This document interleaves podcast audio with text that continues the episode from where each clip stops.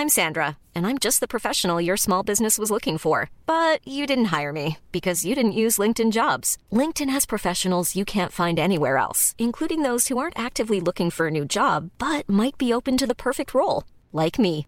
In a given month, over 70% of LinkedIn users don't visit other leading job sites. So if you're not looking on LinkedIn, you'll miss out on great candidates like Sandra. Start hiring professionals like a professional. Post your free job on linkedin.com/people today.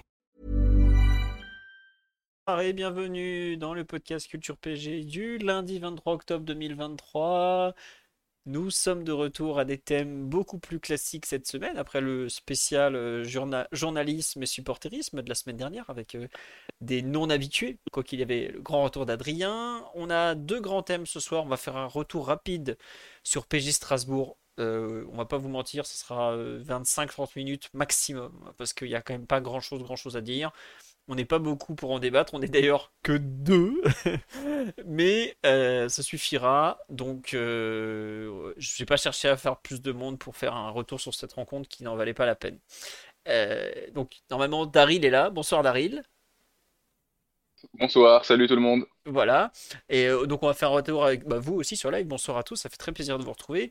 Euh, merci pour les compliments sur les, différents types de podcasts. Écoutez, c'était un gros plaisir de, vous proposer, proposer quelque chose d'un peu différent par rapport à ce ce qu'on peut avoir le reste de l'année. Comme je l'ai dit dans la- en fin de podcast la semaine dernière, n'hésitez pas à proposer des nouveaux thèmes comme ça.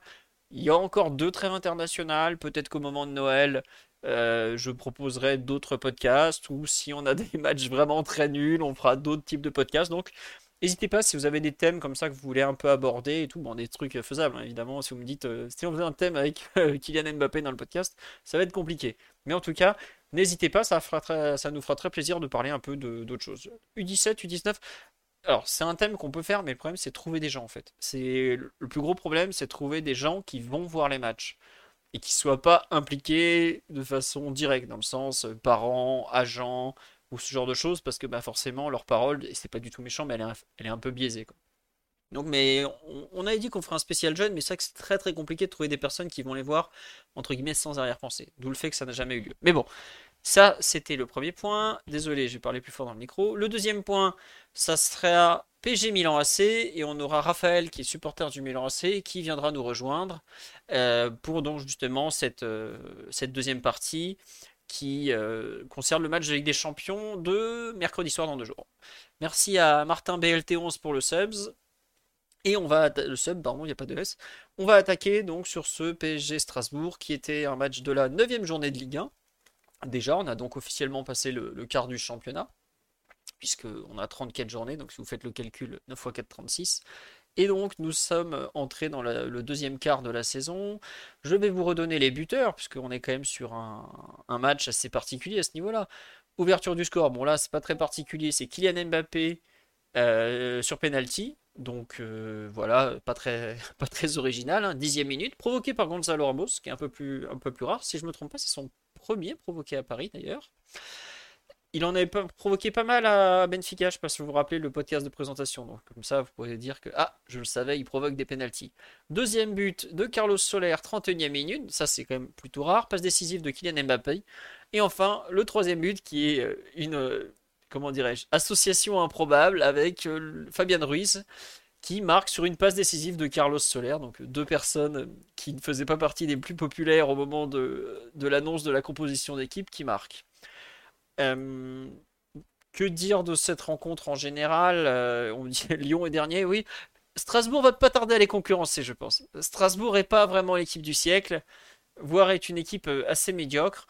Et pour ceux qui aiment les conférences de presse, je vous déconseille fortement de regarder celle de Patrick Vieira parce que ça, ça malheureusement, ça explique un peu l'état du collectif strasbourgeois ou de l'équipe, à savoir pas grand-chose de bien fait et beaucoup de doutes.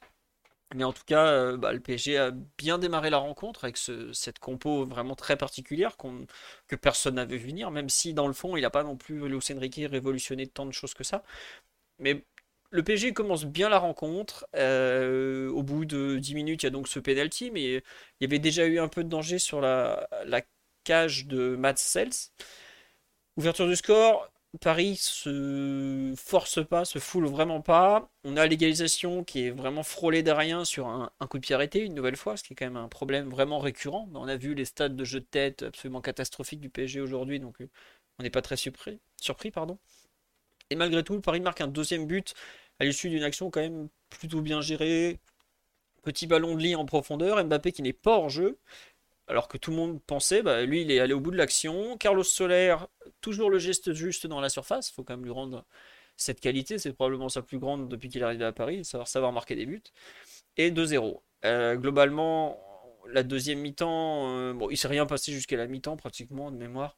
La deuxième mi-temps est pas très folichonne. On prend le ballon, mais on n'en fait vraiment pas grand-chose. On fait tourner, on fait tourner. Strasbourg, on va pas y aller par quatre chemins, est complètement nul. L'entrée de Gabriel Angelo à l'heure de jeu, côté strasbourgeois, euh, rééquilibre un peu la rencontre, je trouve, parce que lui est un vrai bon joueur, un vrai talent. Je n'ai pas compris pourquoi il n'est pas démarré d'ailleurs, mais bon, ça c'est autre chose. Euh, surtout quand on voit le match de Deminguet en délié gauche. C'est leur problème, c'est pas les nôtres. Hein. Ils font n'importe quoi, tant pis pour eux.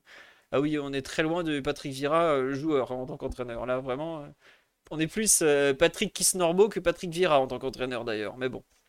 Toujours est-il que 2-0 euh, puis 3-0 en fin de match avec ce très très joli but de Fabian Ruiz qui enchaîne euh, contrôle orienté, dribble et extérieur pied gauche.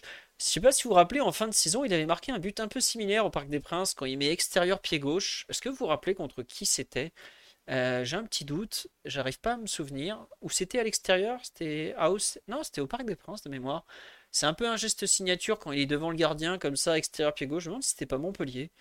Euh, bon, en tout cas, euh, vraiment euh, très très bel enchaînement technique, j'ai trouvé. Une pas simple à réussir et une victoire va absolument sans forcer. C'est un retour de trêve international. je vous avais fait un article qui est quand même assez fou où le PSG avait gagné ses 11 derniers matchs après la trêve internationale d'octobre. Strasbourg n'avait jamais gagné au Parc des Princes. et ben écoutez, les deux séries sont toujours d'actualité. Donc c'est une bonne chose de fait. Daryl, je te laisse compléter ce pouls du match où je ne suis pas allé euh, très en profondeur. Mais je suis pas sûr que le match euh, soit allé très en profondeur non plus. Oui, c'est pas non plus un match. Euh, c'était pas un match incroyable. C'était un match plutôt, plutôt sérieux, à, défaut d'être en ballon. Mais bon, clairement, c'était l'essentiel. c'était la, victoire et, ne pas avoir de blessure avant, avant la rencontre contre Milan. Donc, bah, à ce niveau-là, l'objectif euh, a, été rempli. Et euh, bon, en plus, euh, bah, Lucien Riquet s'est payé le luxe de pouvoir de relancer certains joueurs qui, qui avaient un, peu besoin de, de jouer et, et d'être performants, de, de, retrouver un peu de confiance. Donc, bon, on reviendra là-dessus plus tard, j'imagine, mais voilà, les, il y a eu des, des prestations individuelles intéressantes de joueurs qui étaient plutôt décriés et, et en difficulté. Donc voilà, globalement, c'est c'est plutôt positif. Bon, l'adversaire en face, euh, clairement, n'a pas, n'a pas montré grand-chose euh, et, ne peut pas vraiment blâmer la malchance, euh, contrairement à ce que dit Vieira. Mais le destin. Le destin. Ah, le destin, pardon. Oui. C'était contre l'AC Ajaccio, l'extérieur, pied droit de Fabien Ruiz. Merci le live, vous êtes très bon, très bonne mémoire. Ah, ok. Et ouais, bah c'était ouais, ça ressemblait un peu, bah c'était un peu le, le miroir du but d'Akimi contre Dortmund, quoi. C'était, ça ressemblait ça ressemblait un peu à ça, c'est son but. Mais euh, donc voilà, pour revenir bah, sur le match, euh, oui, c'était euh, l'essentiel a été fait, pas, de blessure a priori. Donc bah, maintenant, voilà, c'est le temps de, passer, de se concentrer sur la suite et, et, cette rencontre importante contre Milan. Ce qu'on me dit sur le live, et c'est malheureusement terriblement vrai, c'est que Carlos Soler fait un super match. L'équipe en face a du souci à se faire. Bon courage, monsieur Vieira. Écoutez, l'équipe en face a un problème. Ça s'appelle un actionnaire qui croit que, comme l'espérance sportive 3 au champagne de, ce bon vieux Patrick Kisnorbo, euh, quand tu envoies 15 euh, gamins en post-formation, que tu crois que la Ligue 1 c'est un championnat facile, que les matchs euh, se gagnent comme ça au, talent uniquement, sans être un talent de tout premier ordre, bah tu te plantes et t'as pas de direction. Enfin, Strasbourg, ça a l'air d'être un peu moins pire que 3 à ce niveau-là. Mais le coach a été choisi, on ne sait pas pourquoi. Si, parce qu'il a dû coacher à Crystal Palace où il a le bon agent. Mais la Ligue 1, c'est un championnat sérieux. Faut pas, faut pas croire que les points tombent du ciel. Hein. Euh, Lyon, euh, bah, d'ailleurs, euh, autre actionnaire glorieux venu des États-Unis, fait n'importe quoi aussi. oh, on a 3 points après 9 matchs, on joue pas la relégation. Bah si, c'est le football français, malgré ses guignolades et ses micmacs, comme dirait un célèbre journaliste il reste un peu sérieux sur le terrain. Tu fais pas, tu peux pas gagner des matchs quand tu fais n'importe quoi et que tu respectes pas le championnat. Donc bah, Strasbourg respecte pas grand chose, aligne des compositions d'équipe assez lunaires. Et voilà quoi. C'est vrai qu'on nous dit sur live, c'est assez vrai que on pouvait un peu craindre la rencontre Strasbourg qui met un 5-4-1 quand même très défensif. Euh, bien le milieu de terrain, certaines doses de physique. Et finalement, on est passé par les côtés 2-0 à la mi-temps. La seule inquiétude, effectivement, c'est peut-être les nombreux coups reçus par Kylian Mbappé en deuxième mi-temps. Avec l'arbitre qui, quand même, a été euh, assez gentil à ce niveau-là. Mais bon, euh, d'un point de vue collectif, euh, le PSG a fait le travail. En fait, je me mets à la place de, de Luis Enrique, il est très content après la rencontre. Mais est-ce qu'il en tire beaucoup de leçons au niveau collectif, Daryl, tu trouves? Non, je pense pas. À mon avis, c'est pas le genre de match euh, dont on peut tirer des, enseignements collectifs. Bah, à la limite, il y a un enseignement, peut-être un petit enseignement à tirer, parce que c'est bah, par rapport au, euh, au, système utilisé et au fait que bah, a il a changé à peu près la, la, moitié des joueurs de chambre par rapport à, au, au, titulaire habituel, et euh, mais qu'il a conservé son qu'il a conservé un peu son, son organisation en, en 3-3-4 qu'on a qu'on a vu bah, bah, dans contre Marseille, je crois, et euh, contre Clermont. Euh, et euh, bon, malgré du coup c'est tous ces changements de, de, de personnel, c'est le, le, jeu est resté plutôt fluide. Et, bah, bah, Solaire, qui était dans une position un peu inhabituelle, a, a, réussi à sortir une bonne prestation.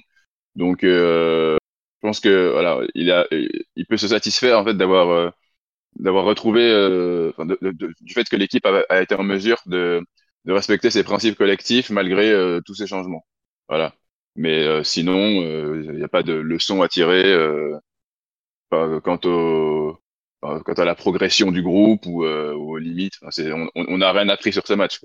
Ouais, c'est comme c'est vrai qu'il y a un article sur le site là-dessus. Il n'y a pas eu grand chose sur le site hier, mais c'est vrai que j'ai pris le temps d'écrire un article là-dessus parce que, effectivement, il a ressorti le 3-3-4 avec tous ces grands principes de jeu. Euh, bah, les deux ailiers très hauts sur le terrain qui longent la ligne. Donc on avait Barcola à gauche, ça c'est habituel, et Lee Kang-in, enfin le gros tour de Monsieur Lee, euh, qui était donc l'ailier droit.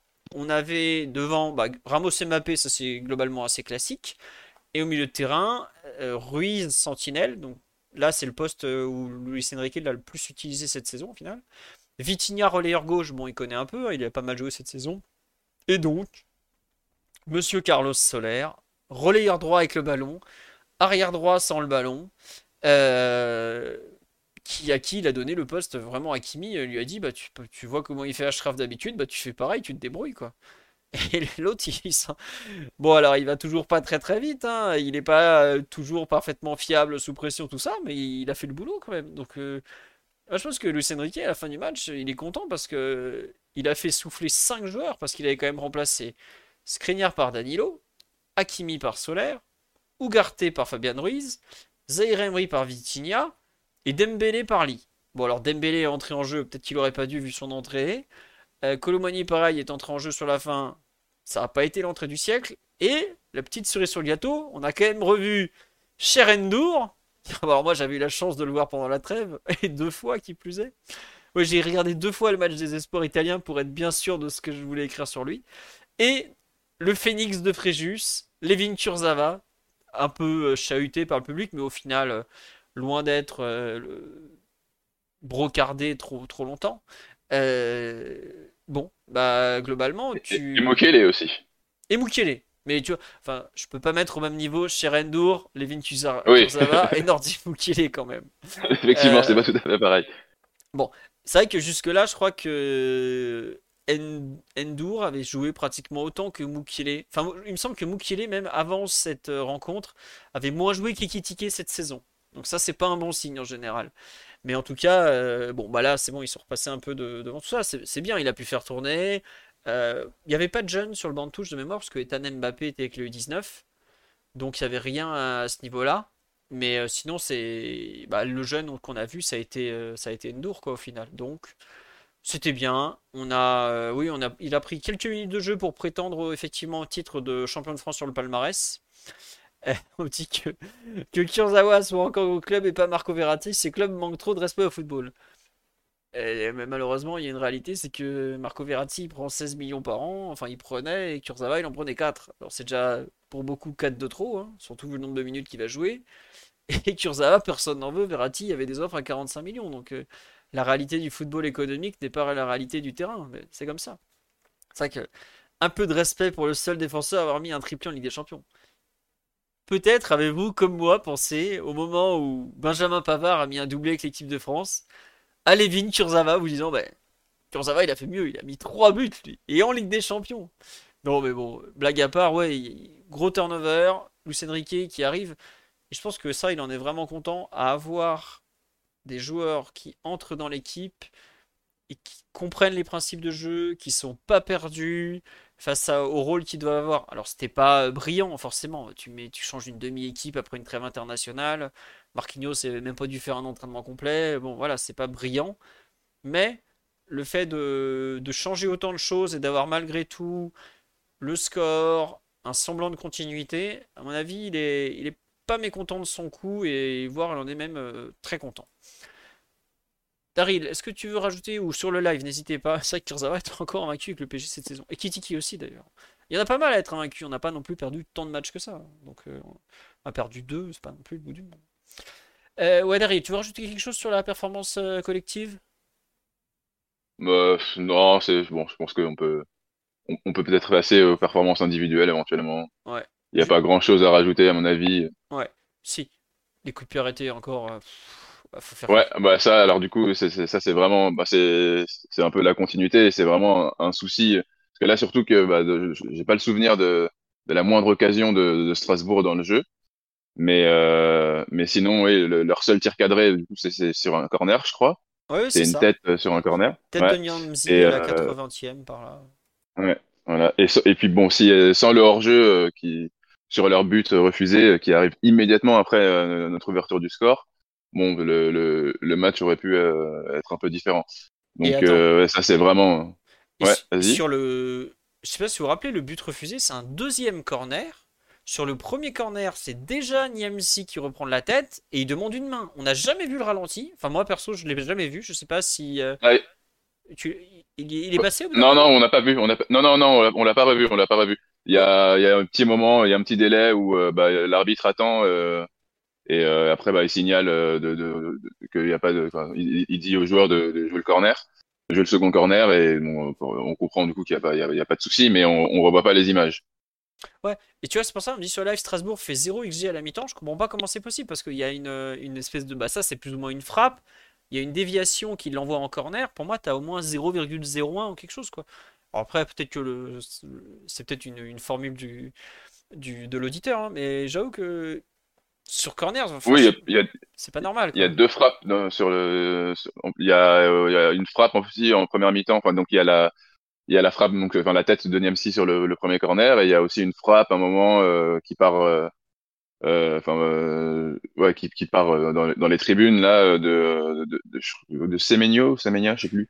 C'était pas Doucouré plutôt L'espèce ah, de volée là, c'était pas Doucouré de près plutôt ça? Ah, c'est peut-être lui, c'est peut-être lui. Ouais, ouais, ouais sur, euh, sur après juste après une touche de Strasbourg. Euh. Ouais, c'est ça. Mais donc voilà, donc s'ils ont des frappes normalement, bon ils peuvent pas avoir 0 euh, xg. Mais ils finissent à la partie à quoi? À 0,30 xg dans quelque chose comme ça? Donc bon, c'était pas folichon. Ah non, ça c'était pas folichon. Ah bon, alors, globalement adversaire très faible, pas trop de conséquences. Oui, c'est vrai que une personne nous dit Mbappé aurait peut-être dû sortir un peu plus tôt. Moi, j'avoue j'ai pas compris pourquoi il avait fait tout le match. Hein. Alors peut-être parce que sur le live, il y avait que des joueurs qu'on n'avait pas envie de faire entrer, parce qu'il devait rester sur le sur le live, pardon, sur le banc. Il devait rester Ugarte, Hakimi, euh, bah, c'est pas dire, euh, bah, Navas. Je crois qu'on a deux gardiens chaque fois sur le banc de touche. Je sais pas, faudrait retrouver un peu qui est resté sur le banc de touche, mais c'est peut-être parce qu'il y avait personne entre guillemets à faire rentrer de qui aurait pu jouer, quoi. Donc. Euh, Après, en fin de match, c'est comme s'il était sorti. Hein. à partir du, après le coup qu'il a reçu de, de Niamsi, là, il a, il a complètement disparu et s'est globalement économisé. il a évité de, de, de, prendre le moindre risque et je, de la, de la 60e, je pense, au, temps additionnel, on, on j'ai pas le souvenir de la moindre action de sa part. Quoi. Ouais, c'est ça, ouais. Après, ce que je dis sur le Twitch, voilà, ceux qui sont pas rentrés samedi, c'est Navas, Skriniar, Hakimi, Ugarte. Donc, euh, c'était soit Lucien Riquet prenait un risque avec un, autre titulaire, en fait, euh, soit il le, laissait sur le terrain. Bon, il l'a laissé sur le terrain, et puis comme ça, s'il y avait un péno ou autre, euh, ça permettait de lui faire ses, ses, stats, il est content, voilà. Mais c'est vrai que c'est là où on est un peu surpris sur sur sur le, le banc de touche où, tu, te rends aussi peut-être un peu compte que euh, Asensio et ou euh, même Ekitike à une époque aurait pu permettre de faire souffler comme Saint-Hilaire.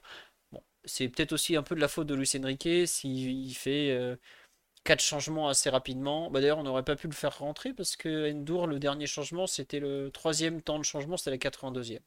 Bon, ou alors il aurait fallu sortir, peut-être laisser Vitinha et sortir et remplacer Mbappé par Endur. Bon, pas. Ouais, voilà, il y avait cette possibilité-là. On va dire que c'est pas très grave dans tous les cas.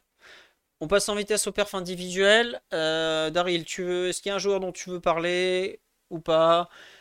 À toi la, à toi la parole, pardon. Euh, bah, euh, en, défense, il n'y a pas, pas grand-chose à signaler.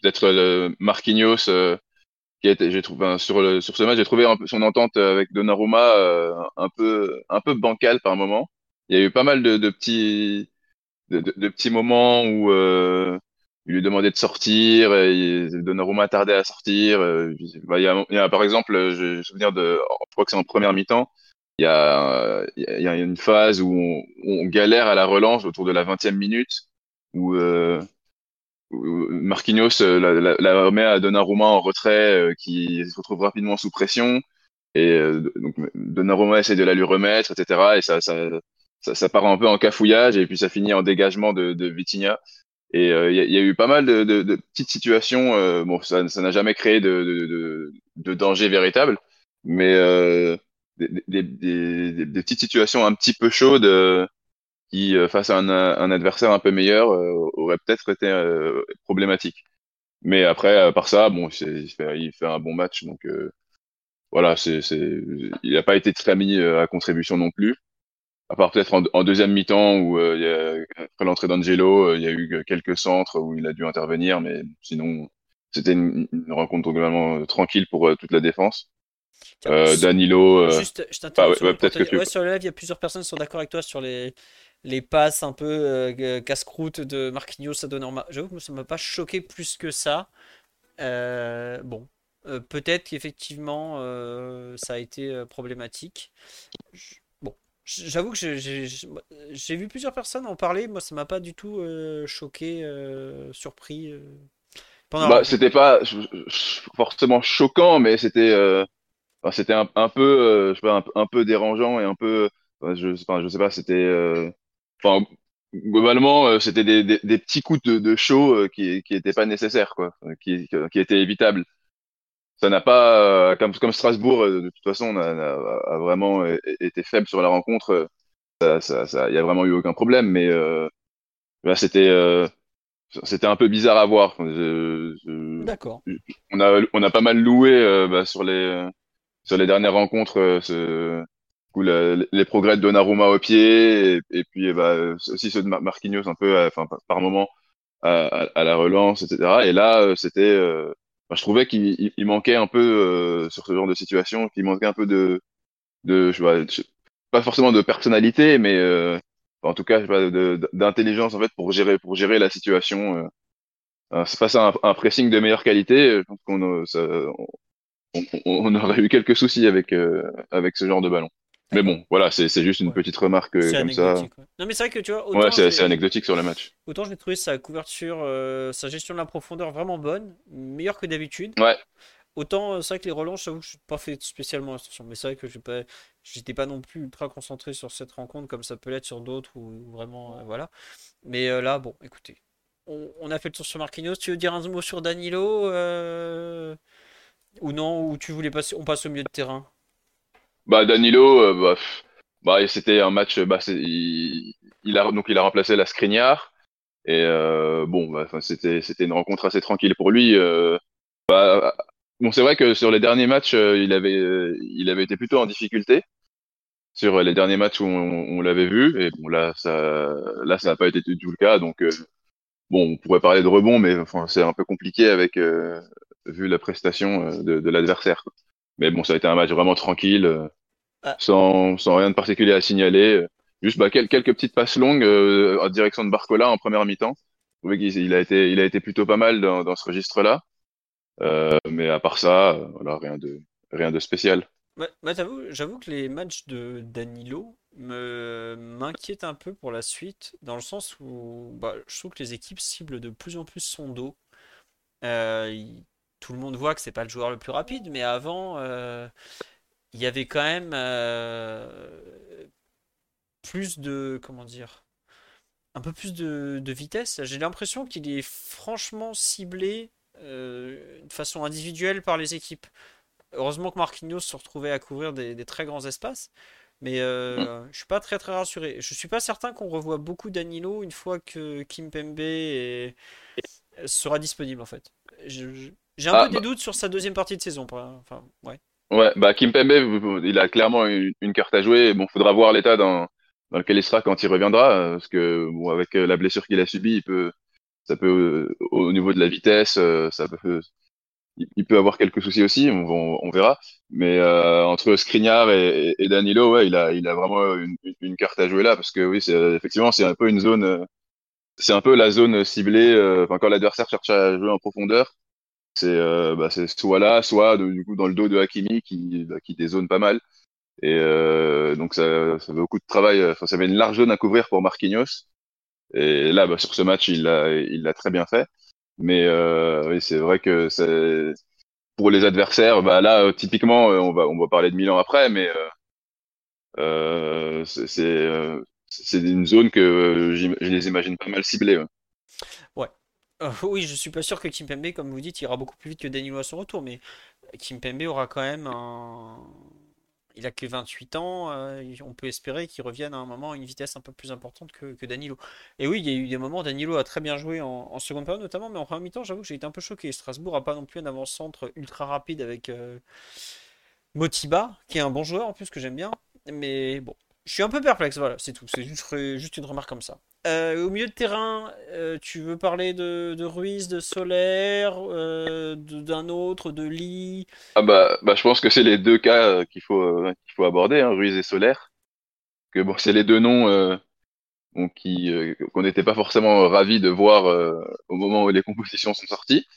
Et donc, bah, on peut, je vais commencer par Ruiz, donc bah, qui a été aligné dans, dans le rôle de Garté, euh, bah, comme euh, après, la, la dernière trêve internationale contre Clermont. Et euh, bah, je l'ai trouvé, euh, bon, au- au-delà de son but euh, qui est vraiment magnifique, euh, je l'ai trouvé euh, plutôt pas mal. Euh, il a été, euh, alors il y a eu quelques petites pertes de balles euh, par-ci par-là, un peu dangereuses, mais sinon euh, il a, il a eu un gros volume de courtes, euh, une, une grosse présence, j'ai trouvé. Bah, d'ailleurs, il y a eu un moment les stats qui se sont affichés, je crois que c'était le, le joueur parisien qui avait couvert le plus de kilomètres.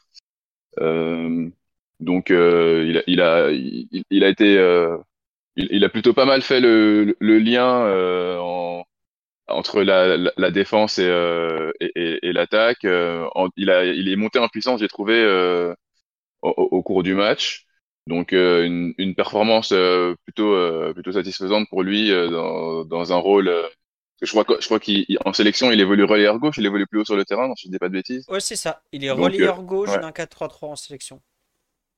Ouais, ouais, donc euh, bon, donc c'est un rôle euh, là, bah, là il était plus 6 donc c'est euh, c'est pas pas un rôle qui tient qui tient souvent, mais euh, voilà c'est il, montre, enfin il a, c'est pas son premier bon match ou sa, sa ou sa première bonne entrée cette saison, donc c'est plutôt c'est plutôt encourageant euh, par rapport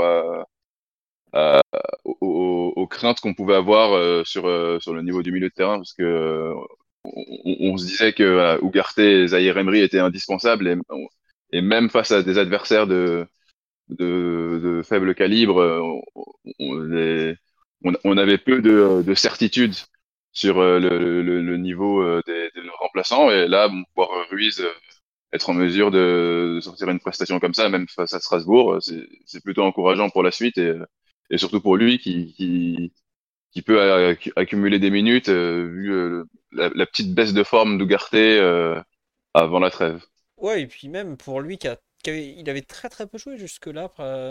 Enfin, je sais qu'à un moment j'avais regardé les chiffres, il était à genre 160 minutes depuis le début de la saison, vraiment un chiffre ridicule. Là, il commence à rejouer un petit peu. Alors, c'est pas tout le temps bon. Hein. Clairement, il avait été assez euh, moyen. Là, il est un peu mieux. Euh, il faudrait qu'il lance vraiment sa saison. Le... Il a eu pas mal de, petites. Euh, la petite blessure après la trêve internationale qui lui avait fait rater PSG Nice avait été gênante alors qu'il avait un bon coup à jouer. Il fait, partie, il fait partie un peu de ces joueurs qui ont, je un peu de mal à lancer leur saison. Bah, il y a lui, Moukile qui revient de blessure. J'ai presque envie de mettre Dembélé par rapport à son manque de réussite. Lee, qui a à peine joué avec nous. Lee, il a quand même joué trois fois plus avec la Corée qu'avec nous. Tu te demandes le mec s'il est sous contrat chez nous ou pas. Donc euh, voilà. Mais ça fait partie de ces joueurs effectivement qui devaient marquer des points, qui ont su le faire. Et bon, en plus, il met un joli but, donc ça, c'est, c'est assez cool pour lui. Euh, juste euh, un peut-être bon Solaire, on en a un peu parlé avant avec le dispositif, puis Raphaël vient d'arriver, donc on va pas s'éterniser sur PSG Strasbourg. peut-être un, petit mot sur le El Famoso Lee Kang-in, qui était donc euh, enfin là, parce qu'on l'attend quand même depuis trois mois le type. Hein. Euh, bon, j'avoue que j'ai été un peu déçu de son match. J'attendais plus en termes de dynamisme, euh, plus de dribble, peut-être un peu plus de justesse. Il fait pas un mauvais match du tout, mais je trouve, je sais pas, un peu, un peu trop neutre encore. Ouais. Non, vas-y, ouais, ouais il, était, il, il, était, un petit peu. Ouais, je suis, non, mais je suis plutôt, je suis plutôt d'accord avec toi. Il était, il était un petit peu en dessous. Bah après, après euh, avant la, avant le match en conférence de presse, je crois que Luis Enrique avait été interrogé sur sur son meilleur positionnement et donc le, la première euh, réponse qu'il avait donnée, c'était euh, plutôt milieu relayeur. Et, et effectivement, bah, en voyant ce match, ouais, j'ai trouvé que c'était pas le, être coincé sur le côté, sur, dans, le, dans le rôle de Dembélé comme ça, c'est pas forcément le, le, meilleur rôle pour lui. Alors il est capable de, de, de l'occuper assez convenablement, mais parce qu'il a, il, a une vraie qualité technique, euh, une certaine justesse euh, dans les passes, etc. Mais, euh, mais il lui manque un peu le, le, le, dynamisme et l'explosivité pour faire, pour faire la différence en étant vraiment sur le côté. Et je pense que ça, ça lui irait mieux d'être d'être plus dans l'axe. D'ailleurs, bah, en fin de match, j'ai trouvé sa, sa fin de match un peu plus intéressante. Les 25 dernières minutes où il passe à gauche et où il se, il se recentre pas mal il était, il était un peu plus connecté au jeu. Là où en première mi-temps, euh, bah, tout, euh, tout passait à gauche sur le côté de, de Barcola et, Mbappé. Mais donc euh, c'est, un match bah, qui, bon, qui qui est plutôt neutre de sa part, mais qui est, qui n'est pas mauvais non plus. Et puis bon, vu le faible nombre de minutes qu'il a joué avec nous pour l'instant, c'est, c'est plutôt, c'est plutôt satisfaisant. Faut, pour lui, je pense que l'essentiel, c'est vraiment de, de lancer sa saison, de, de s'acclimater euh, à ses partenaires, au style de jeu. Et, au pays. Euh... Ouais, au pays, ouais, ouais c'est vrai. C'est vrai, le mec, il a 22 ans, il a passé 10 ans en Corée du Sud, 12 ans en Espagne, et là, il débarque dans un autre pays. On le présente comme un Sud-Coréen, euh, voilà, mais il a passé plus de temps dans sa vie en Espagne qu'en Corée. Euh. Donc, pour lui, c'est quand même un gros changement d'arriver à Paris. Alors, en plus, il a quand même une certaine pression parce que c'est c'est une grosse star en, Corée, un vendeur de maillots incroyable. Mais il n'a pas été aidé en première mi-temps avec le jeu qui, penchait pardon, beaucoup à gauche, comme on le dit sur la live. Il a, il a enchaîné pas mal de blessures. Euh, en termes de dureté, je pense que c'est un peu autre chose que jouer euh, contre le Vietnam en match amical, hein, pour avoir vu des bouts du match. Voilà, il n'est pas du tout condamné, mais c'est vrai qu'il était très attendu. Il faisait partie un peu, des curiosités du match. Et c'est fou de se dire qu'après la rencontre, que Ruiz et Solaire ont été meilleurs que lui. Quoi. Alors que bon, au coup d'envoi, tu t'attends pas forcément à ça. On va voir où, à quel poste il joue. Mais par exemple, si demain il y a un match que Dembélé doit sortir, je suis pas sûr que Lee sera la première option de Luis Enrique pour jouer côté droit. Je m'attends presque plus à voir euh, Barcola ou Colomani à droite que Lee à cet instant. Ouais, exactement. Bon. Ouais, je pense que là, c'était vraiment euh, plus dans, dans, une logique. Euh, il a joué là plus dans une logique de rotation, quoi c'est ça, il fallait le tester, il fallait le, relancer. Écoute, voilà. Après, il met une belle passe en profondeur pour, pour Mbappé sur le deuxième but. C'est pas trop mal. Faut- faudrait que lui aussi marque son premier but parce qu'entre Dembélé, Barcola et lui, euh, chez les recrues offensifs, il y en a pas mal qui ont le compteur bloqué à zéro et ça, devient un problème. Je vous ai fait un article là-dessus tout à l'heure que j'ai publié sur le site sur les, buts attendus qui sont pas là. Et malheureusement, Lee, je je j'ai même pas publié ses X-Goals parce qu'il il a pratiquement pas joué au final. Voilà. On dit c'est le remplaçant naturel de Vitinha. C'est possible. Après, côté gauche, entre Vitinha, Barcola, euh, et je pense qu'à terme, il y aura peut-être aussi Nuno Mendes. Ça fait beaucoup de monde, on va voir. Il faut qu'il trouve sa place. Voilà, c'est tout. Ouais, Allez, Voilà, c'est ça, sur ce, on a fait 35 minutes sur PSG Strasbourg, je peux vous dire que c'est déjà beaucoup. Juste, merci à Oral B2, GeoGeo 3000 et Sankara pour les subs. Et on passe à l'affiche de mercredi soir. La Ligue des Champions est de retour au Parc des Princes. On a la deuxième affiche à domicile de cette saison, après PSG Dortmund du 19 octobre dernier, euh, 19 septembre, pardon, qui avait donc vu, pour ceux qui ne se rappellent pas, la victoire des Parisiens sur le score de 2-0. Attendez, je vous mets une belle photo de Ligue des Champions, voilà. On accueille Raphaël de Orge.net, de... euh, c'est quoi ton podcast de Calcio, Raphaël? Raphaël! Bon, alors Raphaël, on a fait un test à midi, tout allait bien. Vous vous doutez bien que ce soir, cela ne marche pas, le son. Raphaël! Là, ça marche? Oui, c'est bon, c'est bon. Reste là, Désolé. Il n'y a pas de Euh, souci, Raphaël. ouais. Non, euh, et, et- et comme tu l'as dit, j'ai écrit sur orge.net. euh, je suis en podcast maintenant sur Pronto Calcio. Ah, voilà, c'est ça, Pronto Calcio. Parce qu'entre Calcio et PP, Voilà. Pronto Calcio, Ouais. les mythiques. Calcio et PP, c'est Guillaume MP, Johan Crochet qui font très bien du, qui font du très bon boulot. Nous, Pronto Calcio, on essaie de faire de l'actu. Donc, euh, toutes les semaines, on sort euh, le lundi généralement. Et d'ailleurs, on en a fait un ce midi, donc qui est déjà sorti. Et, euh, et puis, dès qu'il y a un petit peu d'actu chaude, comme la Ligue des Champions ou la Nationale, on, on publie aussi. Donc, euh, donc voilà. Voilà, je vous ai mis le lien sur le chat de- du Twitter de Pronto Calcio. Donc, dans cette belle aventure, tu es le spécialiste du Milan AC, c'est bien ça, je me suis pas trompé de club, c'est bon? Ouais, c'est ça, surtout du, du Milan. Voilà. Exactement. Oui, parce qu'il faut savoir qu'en Italie, on dit le Milan et pas le Milan AC. C'est évident que le Milan est le Milan AC. Les autres, c'est l'Inter. Ouais. Voilà. En Italie, on dit l'Inter, on dit le Milan. Et euh, on dit pas euh, la ville de Milan ou Milano. ou- Milano, c'est la ville, Milan, c'est le club. Et d'ailleurs, c'est assez. Enfin voilà, il faut. En, en Italie, il y a des choses comme ça. On parle de, de la Juve, pas de la Juventus de Turin ou des trucs. euh. Il y a, il y a un certain vocabulaire, disons, mais bon, c'est un peu comme dans tous les pays.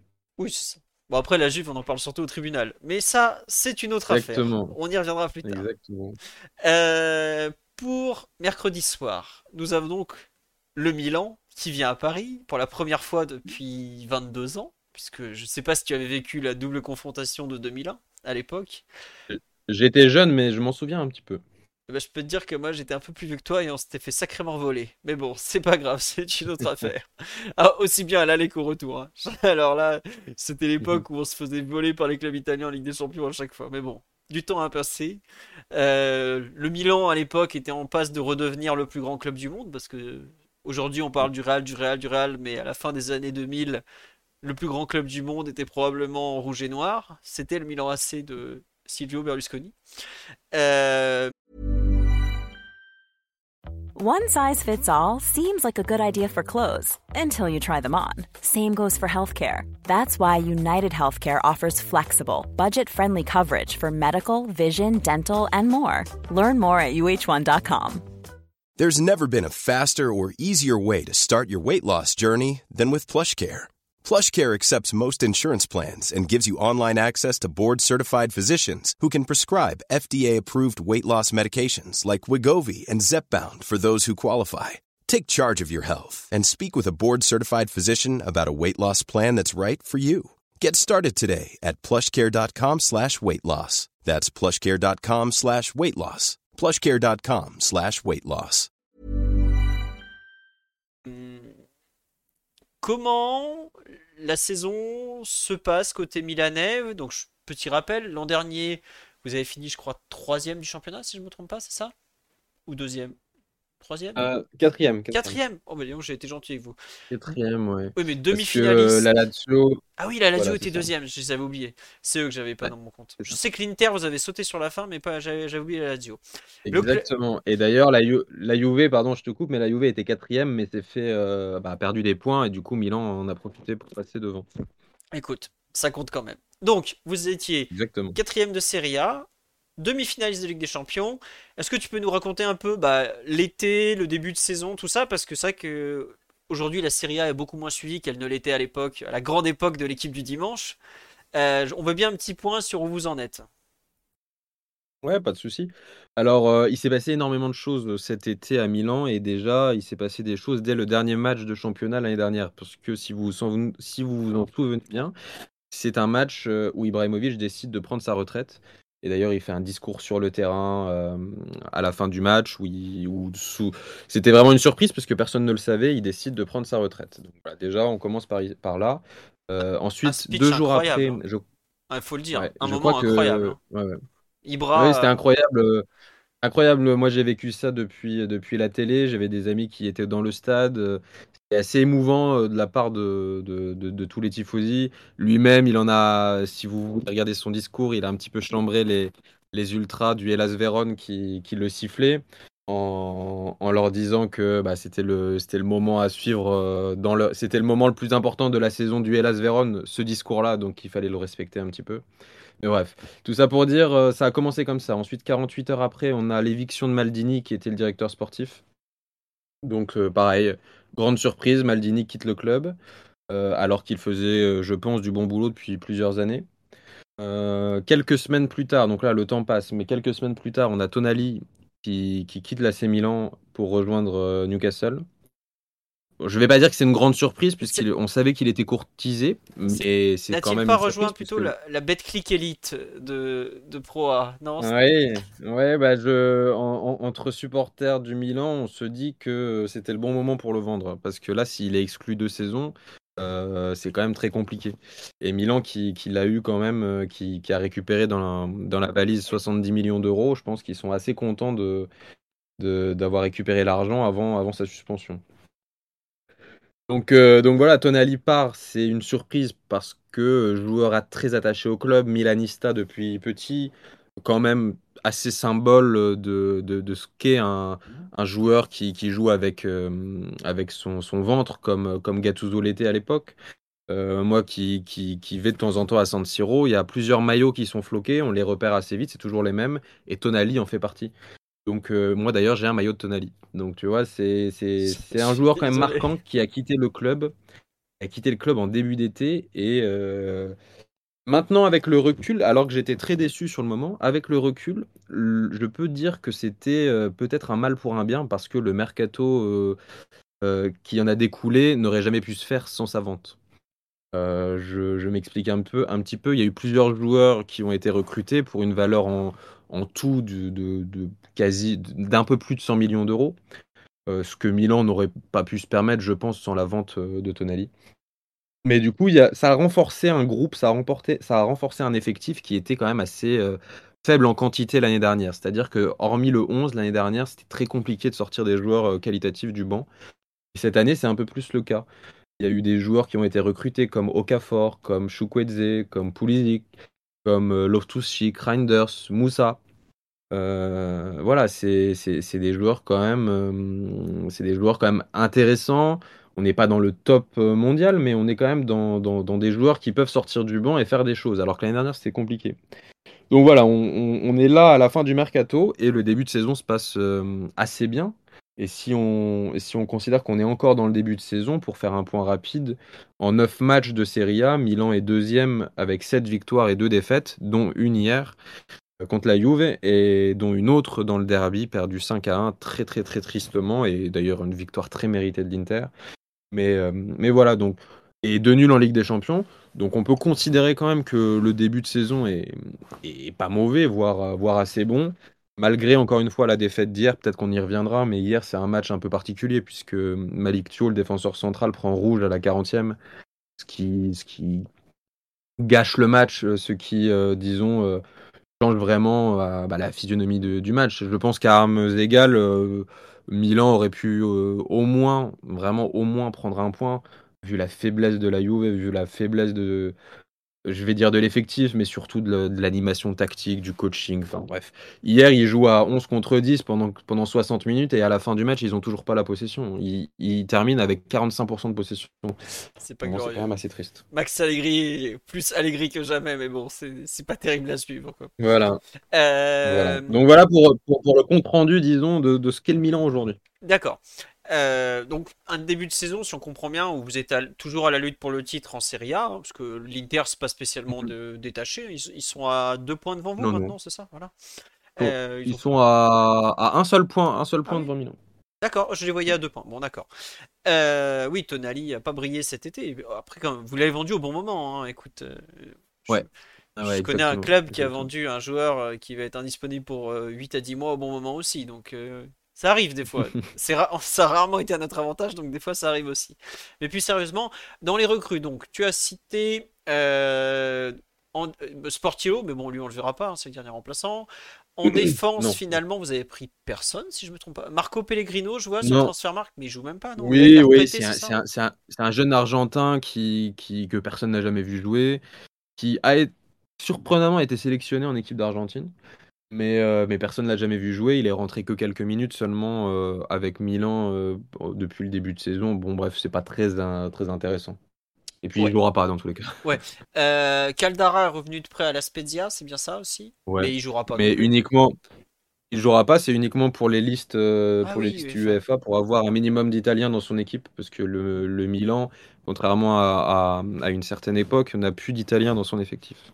Ah bah ça c'est c'est le football de 2023. Il a changé le football, Voilà. Raphaël, tu le sais. Et d'ailleurs, Caldara, Caldara est revenu et il, il se blesse, parce que c'est un joueur qui se blesse tout le temps. Donc, au-delà de, des listes UEFA, c'est pour remplir un peu le Milan Lab, qui n'a pas besoin de ça, puisqu'il est toujours rempli en ce moment. Et puis vous avez quand même euh, Alessandro Florenzi qui est toujours en vie. Ouais.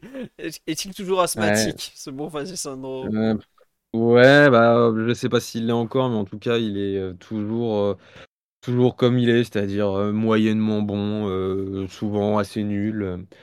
Euh, on, on y reviendra si on parle tactique, mais, bon, c'est d'ailleurs comme ça, je pense. C'est d'ailleurs comme ça, je pense que tu perds le match hier, c'est avec une faiblesse des deux latéraux qui est monumentale. Ouais. Mais bon, ce sera pas les mêmes normalement mercredi, en tout cas, j'espère. D'accord. Euh, de toutes les recrues, donc là, derrière personne. Au milieu de terrain, trois gros noms sont arrivés. Donc Yunus Moussa, le jeune euh, anglo-américain. Tijani Reinders, qui est un néerlandais qui est pas si jeune que ça, alors qu'il avait 25 ans quand même. Ruben Mhm. Loftus-Cheek de Chelsea, qui est peut-être le plus gros Mhm. nom des trois, mais normalement il sera pas là, il est toujours blessé. Si je me trompe pas, hein, c'est bien ça. Je pense qu'il sera sur le banc, mais à voir. C'est pas sûr, mais je pense qu'il sera sur le banc. Parce que Sky annonçait cet après-midi qu'il était encore en entraînement individuel et qu'ils y croyaient pas du tout pour le voir à Paris. Donc, euh, Ouais. Bon, en tout Mhm, cas, on le verra pas au coup bon, bon. d'envoi. Euh, Mhm. Et devant, euh, Christian Pulisic, ailier droit Ouais. Américain qui était à Chelsea. Samuel Chukwueze Mhm. qui sera pas là parce qu'il est blessé. Noah Ouais. Okafor qui arrive du Red Bull Salzbourg. Luka Jovic que tu pas Mhm. cité tout à l'heure. Non, que j'ai pas cité, je m'en suis rendu compte après, mais tu vois, il sort de ma tête comme, euh, comme, euh, comme il sort des matchs et comme, euh, et comme il est, euh, voilà, comme il est transparent quand il joue. Comme depuis qu'il a signé au Real Madrid il y a 5 ans. Quoi. Voilà. Exactement. Euh, Et d'ailleurs, Jovic, c'est, euh, c'est, on va dire, le panic buy de la, de la dernière semaine du mercato, parce que Milan cherchait un neuf remplaçant à Giroud. Ils ont cherché, ils ont cherché. Il y a eu des folles rumeurs. Ça a parlé de Lukaku, ça a parlé de plein de noms. Ça a parlé de, de, plein de noms. Et au final, c'est Jovic qui signe à quelques jours de la fin pour. euh, ou, ou peut-être même le dernier jour, j'ai plus vraiment le souvenir, mais bref. Ils, ils font signer Jovic vraiment pour le nombre. Et au final, c'est intéressant parce qu'il en faut un. Mais bon, il, il arrive. Enfin, ça va, ça va être un joueur qui va marquer aller. S'il en marque deux ou trois, comme Origi la- l'année dernière, ce sera le bout du monde. Non mais oui, t'as raison. Et puis il y a le jeune Luca Romero, mais lui, je crois qu'il est pas sur la liste de Ligue des Champions non plus, donc euh, vous le verrez pas non plus. Euh, Ouais. Et pourtant, lui, j'ai oublié de le citer, mais ça va, je pense que c'est intéressant. C'est un bon joueur, lui. joueur. C'est un, c'est un jeune qui, qui, qui vient d'Alatio, qui a pas beaucoup eu sa chance euh, là-bas. On avait fait un podcast Pronto Calcio avec euh, Eric Maggiori de SoFoot, qui est grand, grand Ladial, qui, qui m'avait dit euh, qu'il était assez déçu du départ de Romero, enfin du départ anticipé de Romero, parce que parce que c'était un joueur qu'il considérait comme vraiment très, très prometteur. Ce Romero, si vous le savez pas, il a été dans le viseur du PSG, je crois, au moment où il rejoint la Lazio. Il y a une histoire avec euh, un agent, je crois, où il n'a pas signé chez nous. Il, est, il est arrivé à la Lazio de Majorque, si je ne me trompe pas, il y a deux ans. Et Mhm. en juillet 2021, voilà, c'est ça, je retrouve sur Transfermarkt. Et il avait failli signer chez nous euh, plutôt qu'à la Lazio. Donc c'est vraiment un bon joueur. Non, non, c'est pas un défenseur Romero, rien à voir avec le mec de, de Tottenham. Là, c'est un ailier droit-gaucher, si je me trompe pas, ça? Exactement, exactement. C'est un, un ailier droit faux pied qui a marqué d'ailleurs en match amical, euh, je sais plus contre qui, je vous dirai peut-être après, en match amical de pré-saison au mois de juillet, une, une lucarne de 25 mètres du pied gauche qui était très impressionnante et qui avait déjà fait chavirer les, les tifosi avant même le début du championnat. Bah écoutez, ça c'est, il a pas assez pour être dans la liste de la Ligue des Champions. Ah, visiblement, il était à la Coupe du Monde du vin. oui. Bah, c'est peut-être là que le PSG l'avait repéré. Il y a beaucoup de clubs qui l'avaient vu à ce moment-là où ils avaient été assez séduits. Mais toujours est-il qu'il ne sera pas là demain. De toutes les recrues, euh, laquelle donne le plus satisfaction pour l'instant, Raphaël? Moi, je dirais euh, Reinders parce que parce que c'est un joueur qui est assez régulier. Euh, même si j'hésite beaucoup avec Moussa, qui lui aussi est assez bon. Euh, mais Reinders, disons que c'est un joueur que j'aime bien parce que c'est un 8 euh, à un profil un peu particulier. C'est pas le box-to-box à la Loftus-Cheek qui est très très physique, qui va. Enfin, on, voit ce, on voit ce profil un peu physique qui va enchaîner les bornes et qui va foutre des coups d'épaule ou des, ou des coups de crâne quand il peut. Reinders, c'est un joueur un peu plus, euh, un peu plus lisse, un peu plus technique et, euh, et qui, qui est assez intéressant parce qu'il délivre des passes décisives. Euh, ce qu'on demande à des milieux de terrain, évidemment. Et, euh, et puis j'aime bien ce joueur, j'aime bien ce, j'aime bien ce profil. euh, et puis là, il y a une tradition hollandaise à Milan qui, qui est assez intéressante à, à redécouvrir. D'accord. Et parmi les joueurs offensifs, Pulisic devrait être titulaire côté droit, si je me trompe pas. Ouais. Euh, Oui, qu'est-ce oui, qui oui. donne En fait, je le suis depuis qu'il a 16 ans au Borussia Dortmund, euh, où il a été très vite très monté euh, par la presse. Mhm. Il a été transféré à Chelsea contre 64 millions d'euros, qui est un braquage monumental parce qu'il a jamais voulu valu ça de près ou de loin. Mais il était américain, euh, Chelsea le voulait, machin, machin. Tout le monde imaginait une future égérie Nike et Chelsea avait mis le prix.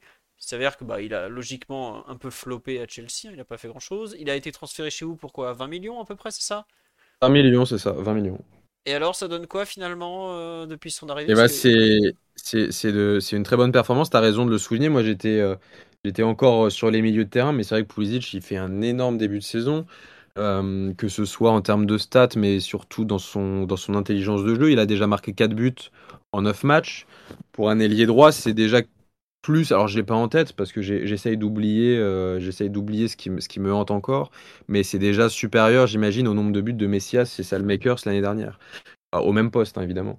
Donc euh, non, Pulisic, c'est une grande satisfaction parce qu'enfin, en ailier droit, Milan a des joueurs, euh, a un joueur qui, est intelligent, qui sait quoi faire du ballon, qui est assez technique et, euh, qui marque. Et c'était pas le cas les précédentes années puisqu'il n'y avait pas de pendant à Léao, qui lui est le, titulaire, archi-titulaire euh, et décisif euh, à gauche.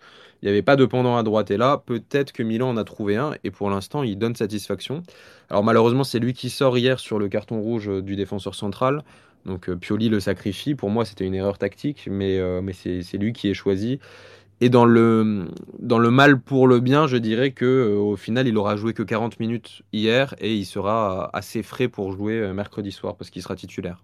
D'accord. Bah tiens, euh, t'as un truc à rajouter sur l'effectif ou on passe un peu à la compo probable milanaise et après tu nous rediras peut-être les plus grandes forces milanaises? Bon, on fait- on va faire ça comme ça. Non, Oui, vas-y. là, là, je pense qu'on a, euh, là, là, je pense qu'on a vraiment euh, parlé des recrues. Ensuite, je pense que vous connaissez un petit peu l'ossature, mais je vais en parler euh, juste après, je pense. Donc, on va commencer avec une vieille connaissance dans les buts, un, un garçon euh, qui a explosé, qui... Moi, je suis très content personnellement de le voir à ce niveau-là. C'est un- Ça a toujours été un amoureux du PSG, donc je parle évidemment de Mike Maignan, qui est aujourd'hui devenu un des allez, meilleurs gardiens du monde. On va pas y aller par quatre chemins. Je, je vais vous retrouver une photo de Mike Maignan sous les couleurs du PSG il y a, oh là, il y a au moins 15 ans. Euh, non, je rigole pas 15 ans, mais euh, il est de 95, ouais, il y a 8-10 ans facile. hein. Bref, euh, donc Maignan dans les buts, euh, forcément, puisqu'il était suspendu hier, c'est ça? Avec ce- sa fameuse sortie Exactement, ouais. carton rouge. Ouais, il sort, il sort un peu n'importe comment. euh, il sort un peu n'importe comment contre le Genoa avec le, genou en avant. Alors c'est très, euh, c'est très dur à voir en image arrêtée, mais en direct, moi j'avais quasi pas vu la faute parce qu'en fait il sort en duel, mais après bon, c'est vrai qu'il le fracasse, hein, donc euh, carton rouge mérité. Il prend par chance qu'un seul match, ce qui l'a suspendu hier contre la Juve et qui, lui permettra d'être titulaire contre Naples dimanche. Ouais. Bon, et il revient donc demain. Est-ce qu'on peut dire que c'est le meilleur joueur de Milan, Mike Maignan? Mmh, Oui, je pense qu'on peut le dire. Je pense qu'on peut le dire parce que c'est un, joueur. Euh, j'aurais pu, hésiter avec euh, Léao, Théo Hernandez, mais c'est le joueur qui est de loin le plus régulier de tous. C'est un joueur qui, dé, qui je vais pas dire qu'il a pas de défauts parce que tout joueur en a, mais c'est un joueur où, ses défauts sont assez euh, vite masqués par, par ses qualités.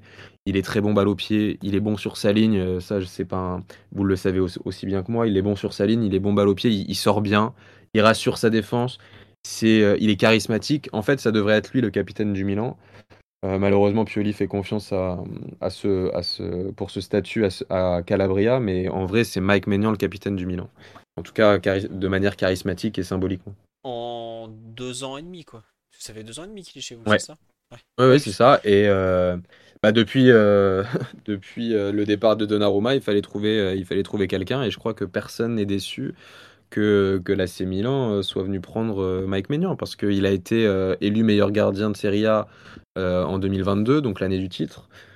Et sans conteste, hein, vraiment, il n'y avait, pas de, avait pas trop de débat. L'année dernière, il ne l'est pas aussi parce qu'il a été blessé pendant 5 mois. Si vous vous souvenez bien, il a été blessé à une période entre, voilà, Coupe du Monde, à une période entre octobre et février. Euh, ce qui était très compliqué euh, à gérer pour Milan. D'ailleurs, ils ont une grosse, grosse faiblesse euh, en janvier et en février après la Coupe du Monde. Et Maignan n'était pas là. Maignan est un gardien qui rapporte des points, quoi. Tu peux le dire de. exactement. Oui, exactement. Il, rapporte des points. Il est, je pense, il fait partie des gardiens qui sont impressionnants pour l'attaquant adverse. Euh, je pense que Courtois, par sa taille, par son voilà, euh, sa dextérité, son envergure, euh, je pense que ça va être très impressionnant d'être attaquant face à lui. Et bah, je pense que Mike Maignan, c'est un peu la même chose. Pardon, j'arrivais pas à me. Ouais, ouais, ouais, non, c'est mais c'est vrai que je l'ai vu jouer tout jeune et déjà il dégageait un charisme un peu fou. Après, il a eu du mal à, passer le cap du professionnalisme à 16, 17 ans, 18 ans. C'était pas, c'était pas si fort, mais c'est vrai qu'il a, il a totalement explosé depuis. Et non, il est pas en fin de contrat, Mike Maignan. non, non, non, non. Non, non. Et, il est très fort sur penalty depuis toujours. Il est très, très fort sur penalty. Exactement, ça c'est vrai que j'en ai pas parlé dans ses qualités, mais il y a un péno, enfin voilà, je vais pas dire que tu es serein parce que tu as quand même euh, des chances de, le prendre, mais avec Maignan, tu es quand même un peu plus serein que quand tu as Hugo Lloris dans les buts. Quoi. Ah bah déjà, tu crois. Et pour l'anecdote, j'ai même vu Mike Maignan tirer un penalty dans un match de U19 euh, avant un tour de Gambardella pour s'entraîner. Mais l'équipe en face était au courant parce qu'il ne l'avait pas du tout mal pris que le gardien vienne leur mettre le penalty du 8 ou 9-0. Mais je parle de ça, c'était il y a 10 ans, on s'en fout. En défense, défense à 4 à Milan ou pas? Parce que historiquement, c'est la défense à 4 à Milan quand même. Oui, c'est une défense à 4 euh, à Milan sans, sans, aucune surprise, sans aucun problème. Euh, Pioli a essayé une défense à 3 euh, très expérimentale l'année dernière quand ça n'allait pas. Il est vite revenu à 4 et, c'est très bien d'être revenu à 4. Et qui seront les 4 alors? Alors, à, droite, normalement, mais c'est peut-être là le doute, donc je vais commencer par la gauche, comme ça on est bon. Euh, Théo Hernandez, latéral gauche, sans aucune surprise, c'est le titulaire au poste, et c'est d'ailleurs plus que le titulaire au poste, c'est le seul latéral gauche de l'effectif, donc comme ça ça règle les soucis. Euh, d'ailleurs hier c'est Florenzi qui, qui, joue à ce poste, mais c'est pas un latéral gauche, c'est un latéral droit, c'est un droitier, il utilise son pied droit, bref, il est mis à, mais sinon, c'est Théo Hernandez. Voilà, donc lui, il sera titulaire, pas de surprise. Défense centrale, et c'est sûrement euh, le point fort du Milan euh, ces, derniers, ces dernières semaines. La défense centrale, normalement, ce sera euh, le classique Tomori et Malik Thio. Donc celle qui a été alignée hier soir, celle qui est alignée la majorité du temps.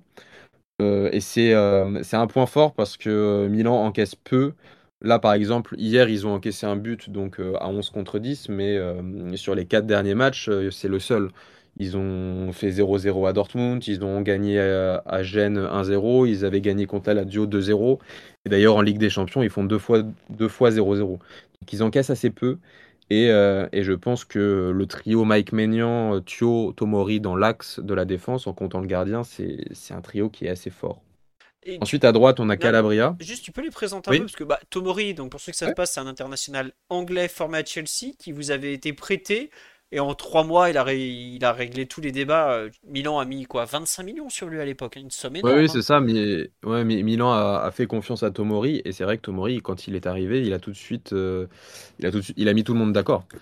Et, il est un peu irrégulier, Tomori. C'est vrai qu'il y a des matchs où il passe à côté, il y a des, des semaines, on va dire, où, où c'est assez compliqué, mais il y a des moments où il est, euh, où il est très très bon. Et en ce moment, c'est le cas. C'est le meilleur joueur quasi à chaque match euh, ces derniers temps, je trouve. Il a que 25 ans. C'est un joueur qui est né, euh, qui est né en 1997, donc c'est quand même un jeune joueur et euh, qui a presque déjà 100 matchs avec l'AC Milan, qui a ouais, ouais, presque 100 matchs avec l'AC Milan. Là, je suis sur sa fiche, on n'est pas loin des 100. euh, dans, dans quelques semaines, il les aura. Donc euh, c'est quand même, euh, voilà, Milan compte sur lui. Et Thio, Euh, donc, qui est un peu une. ouais. Et- C'est un mec qui est un peu sorti de nulle part l'an dernier. C'est Malik Thio, c'est Ouais. ça?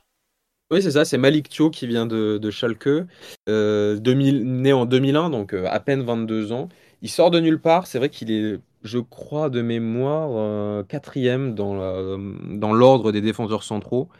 Et un jour, il est propulsé central parce qu'il y a des blessés, comme d'habitude à Milan, où il y avait un carton rouge, et il est trop, et il est trop fort. Et en fait, euh, après, il, il est vraiment pris au sérieux, il sort plus trop du 11, et aujourd'hui, il est encore, euh, il, est euh, voilà titulaire dans la défense centrale. On, on parle plus de Simon Kerr, on parle plus de, Pierre Kaloulou, maintenant on parle de, Malik Thio. Et il fait 1m95, c'est c'est un peu un Golgoth, hein, il a des épaules de, joueur de NBA, il est grand euh, comme un joueur de NBA, il fait 1m95. Il est assez rapide, il arrive à suivre ses adversaires. Alors, c'est peut-être une force pour Paris à exploiter, parce que même si je dis que le Milan a une bonne défense centrale, Malik Thio, il rate deux matchs cette saison. C'est le derby où Milan prend 5-1 et il rate le match hier contre la Juve où, Milan perd. Et d'ailleurs, il se fait expul- expulser.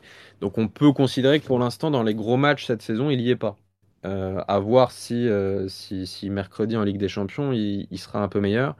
Mais, mais voilà, non, mais, euh, bla- blague à part, c'est un bon joueur. Il a à peine 22 ans. C'est un joueur allemand qui sera, j'imagine, euh, enfin, en tout cas, euh, j'imagine pas qu'il ne soit pas pris en sélection euh, allemande pour l'Euro. Il y est déjà, mais tu vois, pour, pour l'Euro à venir, je pense qu'il sera, il sera là et j'espère pour lui titulaire parce que c'est un vrai bon joueur.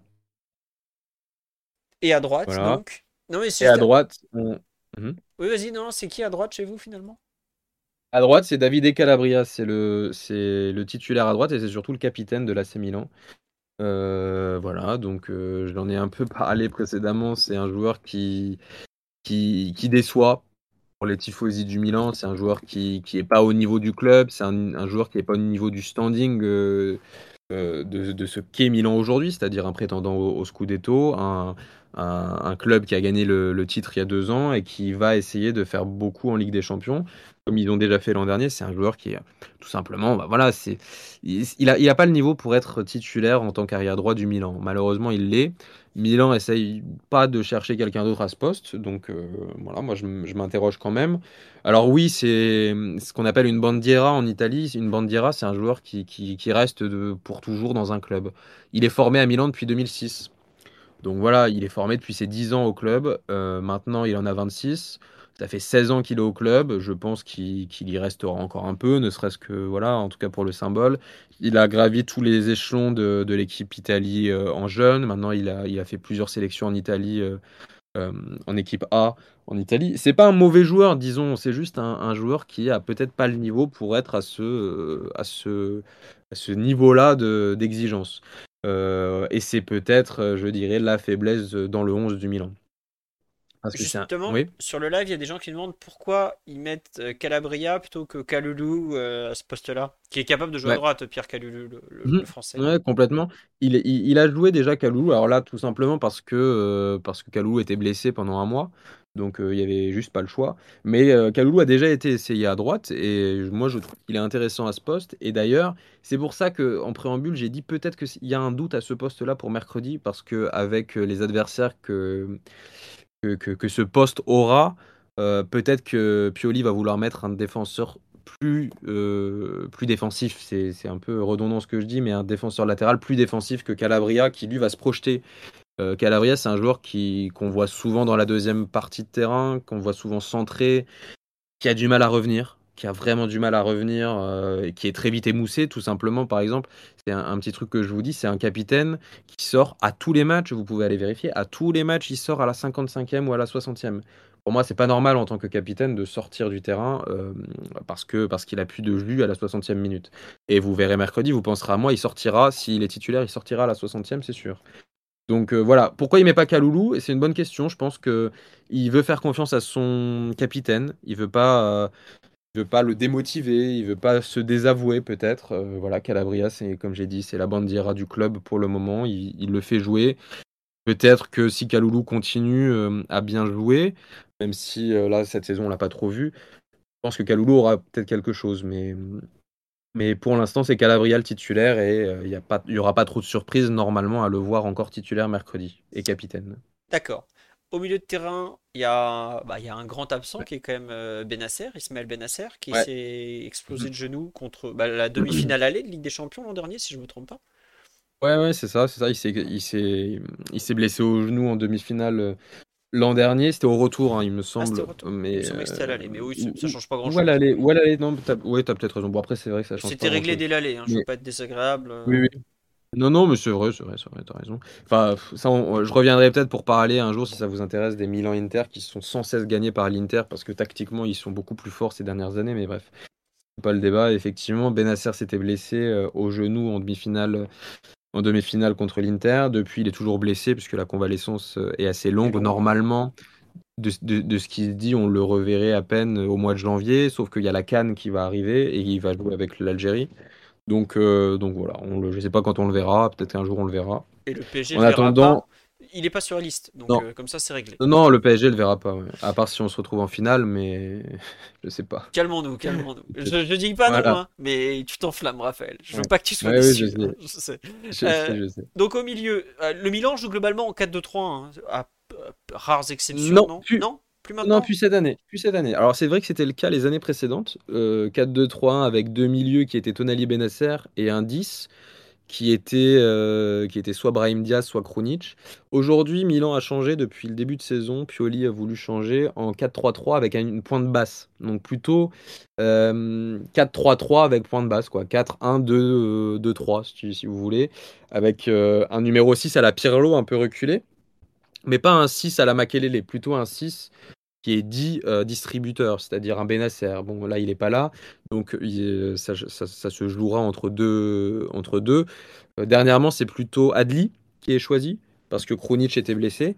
Mais sinon, je pense que Kronic peut avoir sa place mercredi s'il si, est bon physiquement, parce qu'encore une fois, il revient de blessure. Euh, dimanche soir, donc hier, il, joue contre la Juve en entrant à la 60e minute. D'ailleurs, après, il, met, il contre une frappe qui, qui va dans le but euh, trois minutes plus tard, mais du moins tout ça pour dire qu'il est rentré euh, pour à peine jouer 30 minutes. Donc il sera frais mercredi. S'il est encore apte, il sera titulaire, sinon ce sera Adli, normalement en tant que numéro 6.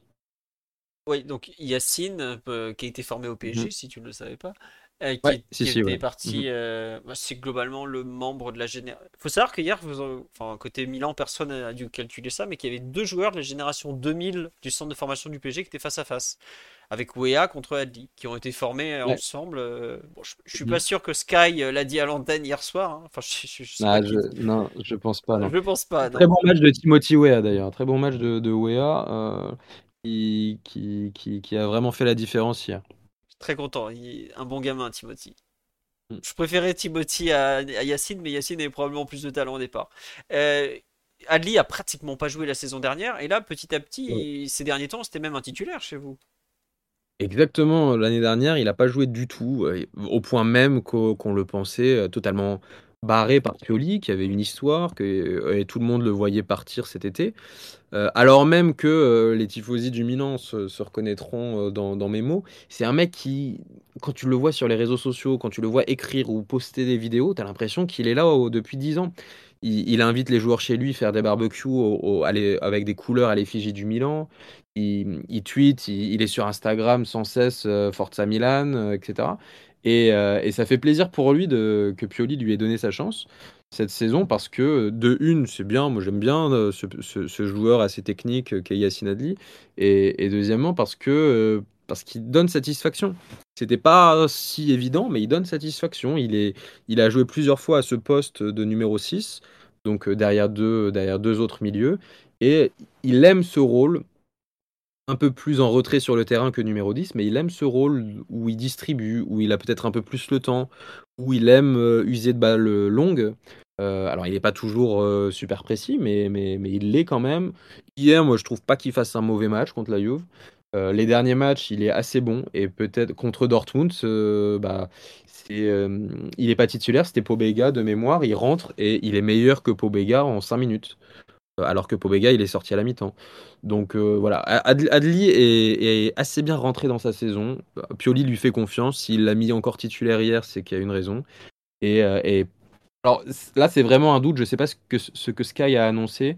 la Gazzetta, de toute façon, nous, nous, fera de gros articles demain et mercredi, le jour du match. Mais je pense que ça balance entre Adli et Krunic et peut-être même que Pioli ne sait pas encore. C'est pro... j'ai pas regardé. J'ai juste vu passer cet après-midi sur Loftus Cheek comme quoi il l'annonce euh, pratiquement forfait. Mm. Je, bah là, tu vois, j'étais parti sur le site de Di Marzio voir s'il avait eu des, des infos, ce bon Gianluca. Mm. Mais je sais pas trop, de mémoire, il est pas ultra calé sur le Milan. Donc, euh, bon, voilà. Euh, on nous dit que des gens nous disaient que Aouchiche était meilleur qu'Adli. C'était pas forcément faux à l'époque pour avoir beaucoup vu jouer les deux. Adli était un joueur très particulier dans le sens où il avait un petit côté Adrien Rabiot qui beaucoup plus grand que les autres, très grand, très lancé, euh, techniquement très propre, qui sortait parfois un peu des matchs, qui avait beaucoup de mal à trouver la continuité, qui cherchait aussi un peu son poste. Bon, Rabiot, il avait vite trouvé son poste. Adli, on ne savait pas trop s'il allait être un 6, un 10, un 8. Euh, garçon très très pétillant quand on parle avec lui, euh, plein d'intelligence, de recul, de tout ça. On le voyait déjà à Bordeaux quand ils étaient en train de couler, hein, donc voilà. Mais c'est vrai que on... je suis surpris de le voir d'un coup percer. Pour moi, il n'avait pas forcément choisi le bon club en allant à Milan, alors que c'est un joueur euh, bon, euh, un, peu, un peu bizarre, un peu particulier. Euh, je dis pas ça dans un sens négatif, mais c'est un profil qui est franchement rare, Yacine Adli. Un, comme ça, un grand qui a une mm. capacité à percer balle au pied absolument folle. Tu t'en croises pas tous les matins, hein, globalement. Je serais pas mm. surpris qu'il soit titulaire demain, parce qu'en tout cas, lui, c'est pas la pression qui lui fait peur. Mais alors, vraiment pas du tout la pression qui lui fait peur. Non, et puis je pense que euh, sans parler de revanche personnelle, ça peut être sympa de, pour lui de revenir au Parc des Princes, de, de, venir dans sa région natale et, de jouer sûrement devant, euh, devant un paquet de monde qu'il connaît en tribune. Ah oui, après je sais pas s'il aura pu avoir beaucoup de place. Je sais pas si Pioli est au courant que Yacine est de, du PSG. Enfin, de, au départ il est de Créteil, je crois, Yacine mais qu'il est en tout cas de la je, région. pense, je pense que si, je pense que si, parce que euh, Moncada, qui est dans, le, dans la direction euh, du Milan et ah qui bah était le directeur du, euh, voilà, responsable de la, de la cellule du recrutement pendant ces dernières années, c'est il le connaît forcément. Il, il, le, sait forcément et, et, ça parle beaucoup tactique et recrutement avec l'entraîneur. Et puis, il enfin, Adli, c'était un gamin annoncé depuis tout jeune, donc tout le monde le connaissait. Il n'y a, y a, aucun doute que Geoffrey Moncada, qui est donc le directeur sportif français du Milan AC, mm. connaît ce détail. Mm-hmm. Euh, qui accompagne donc ces deux, ce 6 qui sera Kronich ou, Adli? Pardon, j'ai pas, j'ai pas entendu. Qui va accompagner Qui seront les deux relayeurs, les deux 8 alors du Milan? Alors, normalement, et c'était déjà le cas euh, hier contre la Juve, ce serait Reinders et Moussa. Euh, parce que ce sont deux, pour moi, deux numéros 8 qui aiment, comme j'en ai parlé tout à l'heure, c'est un peu un peu des box-to-box qui, qui, aiment se projeter, qui peuvent redescendre aussi et qui ont des rôles un peu différents. Moussa, je dirais qu'il aime bien prendre euh, euh, le côté. Lui, ce serait plutôt le 8 côté droit et Reinders plutôt le 8 côté gauche. Moussa, il aime bien prendre le côté. D'ailleurs, euh, Pioli l'a déjà même utilisé ailier. Alors, voilà, c'était un peu une, nouveauté. Mais Moussa, c'est un joueur qui, qui, peut dribbler, qui peut jouer en un contre un. Reinders, lui, va être plutôt vertical. Il va plutôt, il va plutôt jouer vertical, vers l'avant. soit Léao, soit Giroud soit en diagonale vers Pulisic, mais c'est pas un joueur qui va forcément dribbler. Euh, en tout cas, je pense que ce, que, ce seront ces deux-là. Si Loftus-Cheek est pas apte, et je pense pas qu'il le sera. Krunic, encore une fois, j'en ai parlé, lui aussi peut jouer à ce poste, mais moi je le vois vraiment comme un, comme un second Adli ou, au moins dans le même, au même poste. Après, euh, après les matchs contre un, match de Ligue des Champions, c'est particulier. Contre le PSG, tactiquement, euh, il faut faire quelque chose parce que, parce que tu sais que si tu joues, que si tu, as pas préparé ton match, bah, ils vont te bouffer. Donc peut-être que Pioli a quelque chose dans le chapeau. Mais, mais moi, je verrais plutôt euh, du Adli, Reinders, Moussa au milieu. D'accord. On nous dit sur live que euh, Moussa jouait aussi côté droit à Valence euh, quand. Bah, là, ça- Mm. Je vais dire quand il était plus jeune, mais sachant qu'il a 20 ans, c'était l'année dernière ou il y a deux saisons. Quoi. Et on euh, tu Ouais. peux, tu peux nous présenter un peu ce, ce jeune euh, Younous Moussa qui est donc de mémoire, il joue pour la section américaine, mais il est né en Angleterre ou il- une histoire comme ça? Euh, oui, euh, non, non, il est né, euh, il est né à New York. Euh, il est né à New York. Je pense que l'Angleterre a voulu le, le rapatrier parce Il a joué en Angleterre quand il était jeune en fait. C'est ça, il est né à New York et après il a débarqué tout jeune. Il a été formé à Arsenal ouais, ou truc comme ça quoi. Il a été forcé, il a, il a été formé à Arsenal. Je pense que encore une fois, l'Angleterre a voulu le- l'enrôler un peu. Mais euh, ouais, formé à Arsenal, il a ensuite rejoint Valence assez vite. Euh, c'est un joueur, on, on- attention, on parle de lui, il a 20 ans. hein. Il est né en 2002, le gamin. hein, donc c'est- on parle encore d'un tout jeune joueur. Il a, il a joué, euh, il a joué quelques saisons à Valence. Euh, je ne vais pas dire de bêtises, mais il n'a pas joué non plus euh, une, tonne de matchs là-bas. Euh, et, Milan, quand ils le prennent, bon là, c'est vrai que Moussa a beaucoup joué, je pense, a, un peu joué l'année dernière, et ils le prennent pour, vraiment renforcer le milieu. Et surtout pour jouer de la polyvalence, parce que comme, on l'a dit dans le chat et comme je l'ai dit précédemment, c'est un joueur qui peut jouer sur le côté aussi. Et donc ça, c'est assez intéressant. Mais, mais ouais, Younous Moussa, c'est un joueur qui, qui, qui est intéressant parce que, euh, parce qu'il peut faire plein de choses. Il peut jouer, euh, il peut jouer d'individualité en dribble. Il peut également se projeter. Il revient bien. Euh, je pense que Pioli lui a, lui a vraiment parlé tactiquement parce que moi, depuis plusieurs matchs, je, je trouve que, que Moussa revient bien défensivement, qu'il a un rôle, qui parfois il lâche pas un joueur pendant, pendant une mi-temps entière. C'est c'est quelqu'un qui, c'est un peu un couteau suisse qui, qui peut dépanner à plein de rôles différents, que tu sois en bloc bas, que tu sois en bloc haut, que tu sois en, en pressing ou que tu lâches le ballon. Je pense que Moussa, c'est un joueur qui est intéressant euh, à ce, à ce niveau-là. Ok. Euh, et donc, devant, c'est pas compliqué. Pulisic à Non. droite, le Mhm. petit phénomène Raphaël Lao à gauche et euh, Giroud en pointe. C'est bien ça. Exactement, ce sera les trois là. Euh, sauf blessure, bien sûr. Mais, mais normalement, on a ces trois joueurs-là, sans surprise, qui, qui seront titulaires. Dernière question, enfin pas dernière question, on, on t'a, on te garde. Euh, est-ce que tu peux présenter un peu les grandes forces et les grandes faiblesses? Dans les grandes forces, tu as déjà parlé de la défense Mhm. centrale, tu as parlé Mhm. euh, forcément de Mike Maignan dans les buts. Euh, je te laisse un peu compléter tout ça pour, pour un peu mieux présenter ce Milan AC que, je répète, il y a des gens qui me disent, ouais, euh, Tomori, on connaît. Je regrette, il n'y a pas grand monde qui connaît euh, Tomori non plus en France. Donc je te laisse présenter un peu les, les forces du Milan AC. Mhm.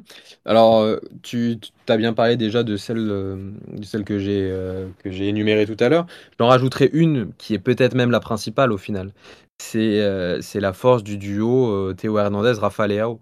C'est c'est un duo sur la gauche. alors je, je regarde quand même beaucoup de foot. euh, je suis pas très objectif parce que j'aime Milan. Mais je ne vois pas beaucoup en Europe de duo aussi performant. Je parle de duo, hein, c'est-à-dire d'un latéral plus ailier du même côté qui soient aussi performants l'un et l'autre quand ils jouent ensemble. Euh, Théo Hernandez et Rafa Leao, ça fait trois ans qu'ils se rôdent.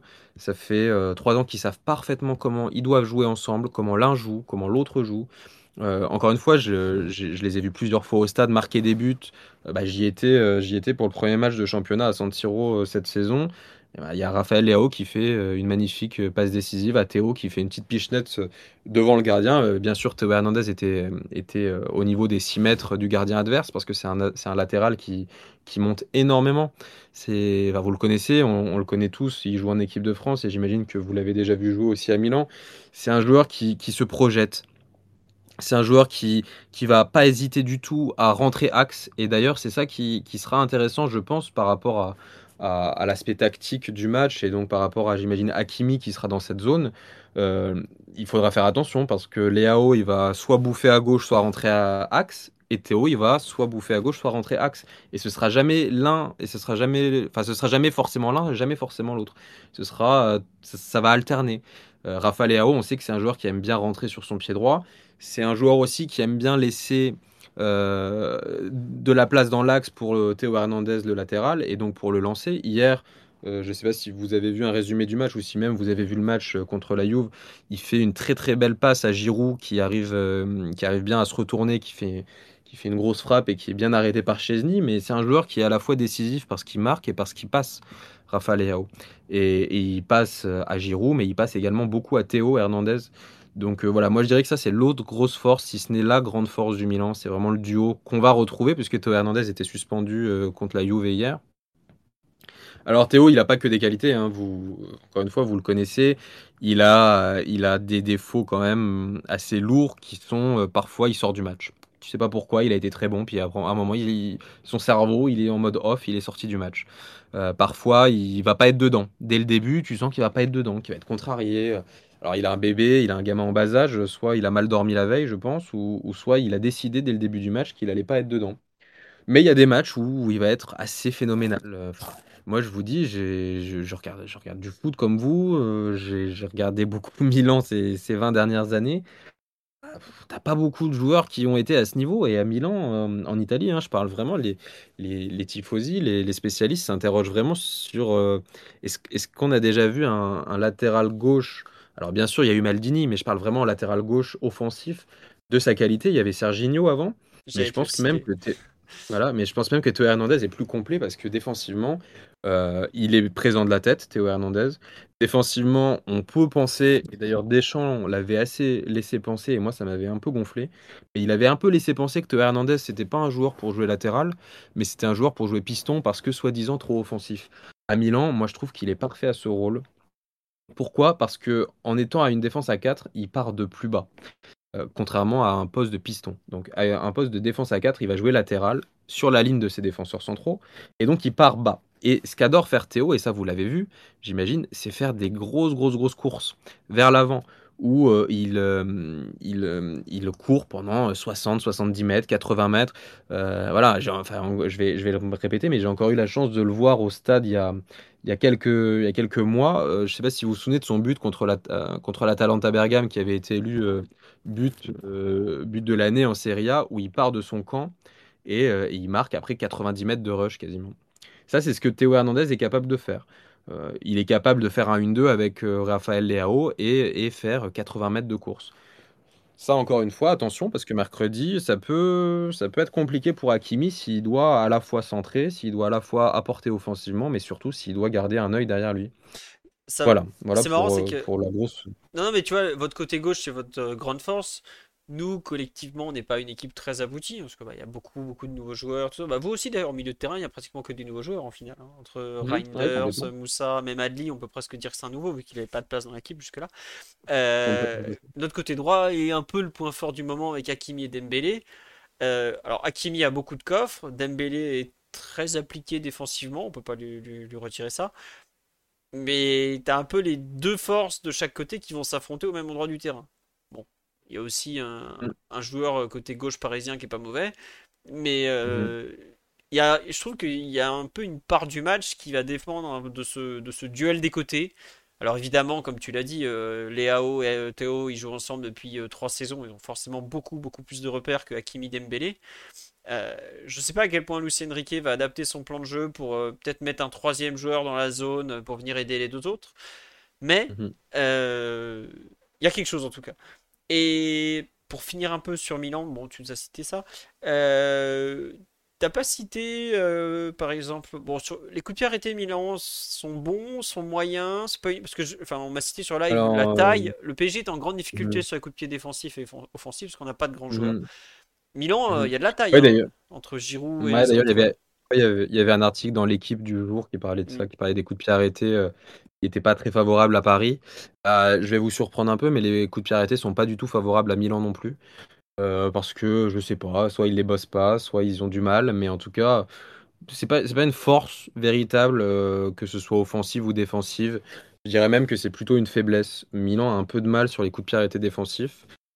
Et Milan n'est jamais trop trop dangereux sur les coups de pied arrêtés offensifs, donc il y aura peut-être quelque chose à faire si, euh, si Skriniar, euh, pour se rappeler des bons souvenirs du derby, a envie de, envie de monter sur corner et mettre un, coup de tête. Mais en tout cas, non, euh, les coups de pied arrêtés, c'est pas quelque chose qui, qui va être tellement important dans le jeu du Milan, je pense. Ils vont... D'ailleurs, souvent on, souvent, on les voit jouer vite les coups francs, jouer vite les corners. En fait, eux, ce qu'ils veulent, et, et ça, c'est quand même assez, assez bien, euh, pour moi, je trouve, mais Pioli, il veut jouer. Il veut que le ballon il soit en mouvement. Les, les coups de pied arrêtés, c'est pas tant, euh, c'est pas tant quelque chose qui ressort de son coaching. c'est plus trop une équipe italienne ce que tu décris quoi. Enfin, Bah oui, bah oui. Il n'y a pas d'Italien dedans d'ailleurs. Non, il y a pas c'est ce que j'allais dire, c'est pas trop une équipe italienne, à part le coach et, et le capitaine, mais encore une fois, on comprend le symbole. Mais à part le coach et le capitaine, tu n'as pas d'italien. Et il y a des compos où Milan, euh, l'année dernière, je le crois, n'a joué, euh, a joué sans aucun italien, ce qui n'avait jamais été vu depuis, euh, depuis je ne sais pas combien de dizaines d'années, et ce qui choque un peu en Italie. Surtout à Milan, parce qu'à l'Inter, bon, on va dire que c'est un peu une marque de fabrique, et encore aujourd'hui, club, ils ont des. Voilà, mais aujourd'hui, ils ont des joueurs qui sont internationaux. hein. Ils ont euh, Fratesi, Barella, euh, Bastoni. Bastoni, bien sûr. Ils ont des joueurs qui sont internationaux et Milan n'en a plus. Euh, maintenant, avec Tonali qui, qui va prendre, euh, qui va prendre, voilà, il y en aura plus du tout qui seront passés ou qui, ou qui sont à Milan. Donc c'est un peu compliqué. Et si je peux me permettre de- pour parler d'un point faible, parce que ça je voulais quand même le dire, hein, c'est le point faible est quasi plus important que le point fort au final. Ah. Parce que le point faible du Milan, en fait, il, est au niveau de, du point fort du PSG, c'est Mbappé. Et le point faible du Milan, c'est, j'en ai parlé tout à l'heure, c'est au poste de latéral droit avec Calabria. Et, moi, j'ai très, très, très peur de, ce, de, cet endroit-là du terrain où, je pense que ça va être très compliqué pour Davide Calabria qui, va avoir du mal à défendre contre le meilleur joueur du monde. Pour un aspect un petit peu tactique, moi, ça, me- ça me fait penser un petit peu à l'année dernière euh, au quart de finale contre Naples. Euh, vous vous souvenez, sou- vous, vous, euh, j'imagine, de Kvaratskhelia, le- l'ailier gauche de Naples, qui a fait une saison, euh, une saison incroyable l'année dernière, qui a permis d'ailleurs au Napoli d'être champion. Mais Milan avait très très peur de Gvara l'année dernière pendant la Ligue des Champions et ils ont gagné cette double confrontation, selon moi, pour ils l'ont gagné parce que Pioli a vraiment réussi à bloquer ce joueur-là.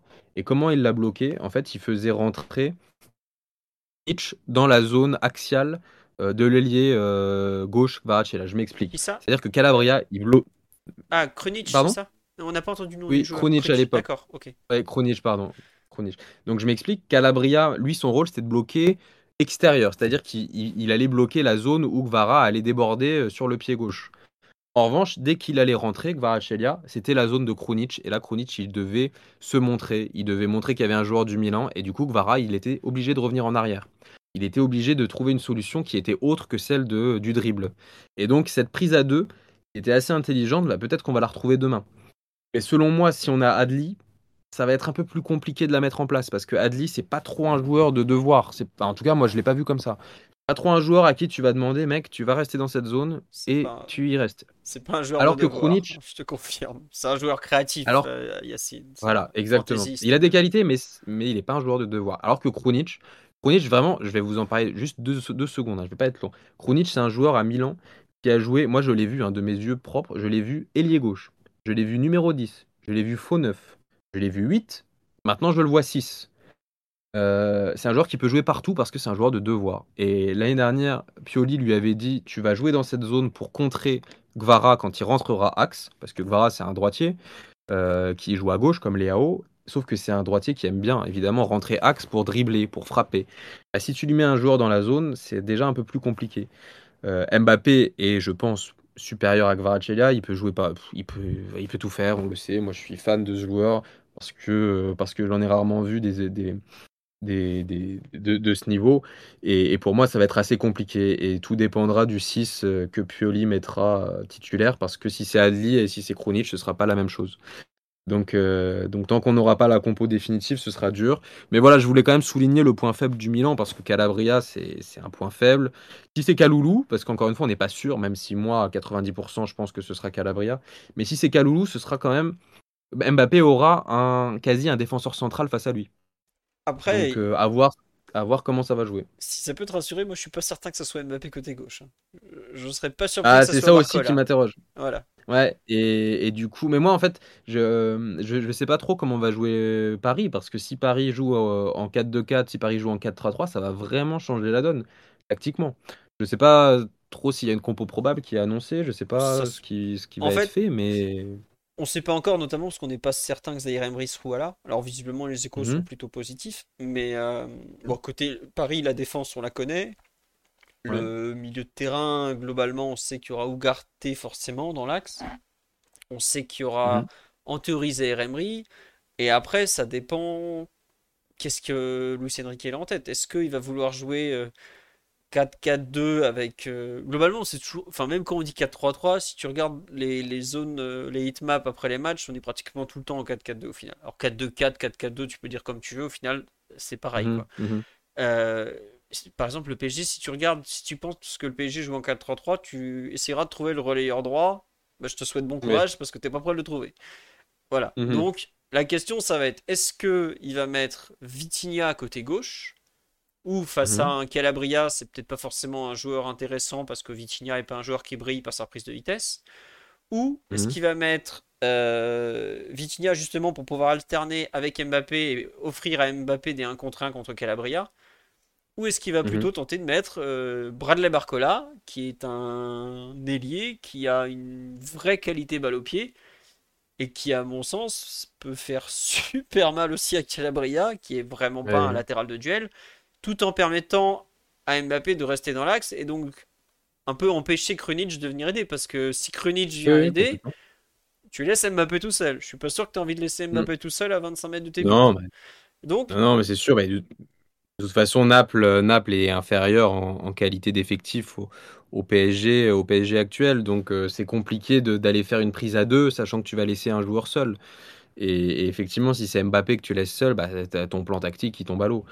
Euh, après, moi, ce que je voulais rajouter, parce que là, je t'écoute parler et ça m'a fait penser à quelque chose d'important, je pense, à souligner et à peut-être vous dire si vous ne le savez pas. Milan, c'est pas une équipe qui est meilleure avec le ballon. Alors, je m'explique, c'est plutôt une équipe qui est très forte quand elle laisse la possession et quand elle, euh, et quand elle joue en transition, quand elle joue euh, en quelques touches.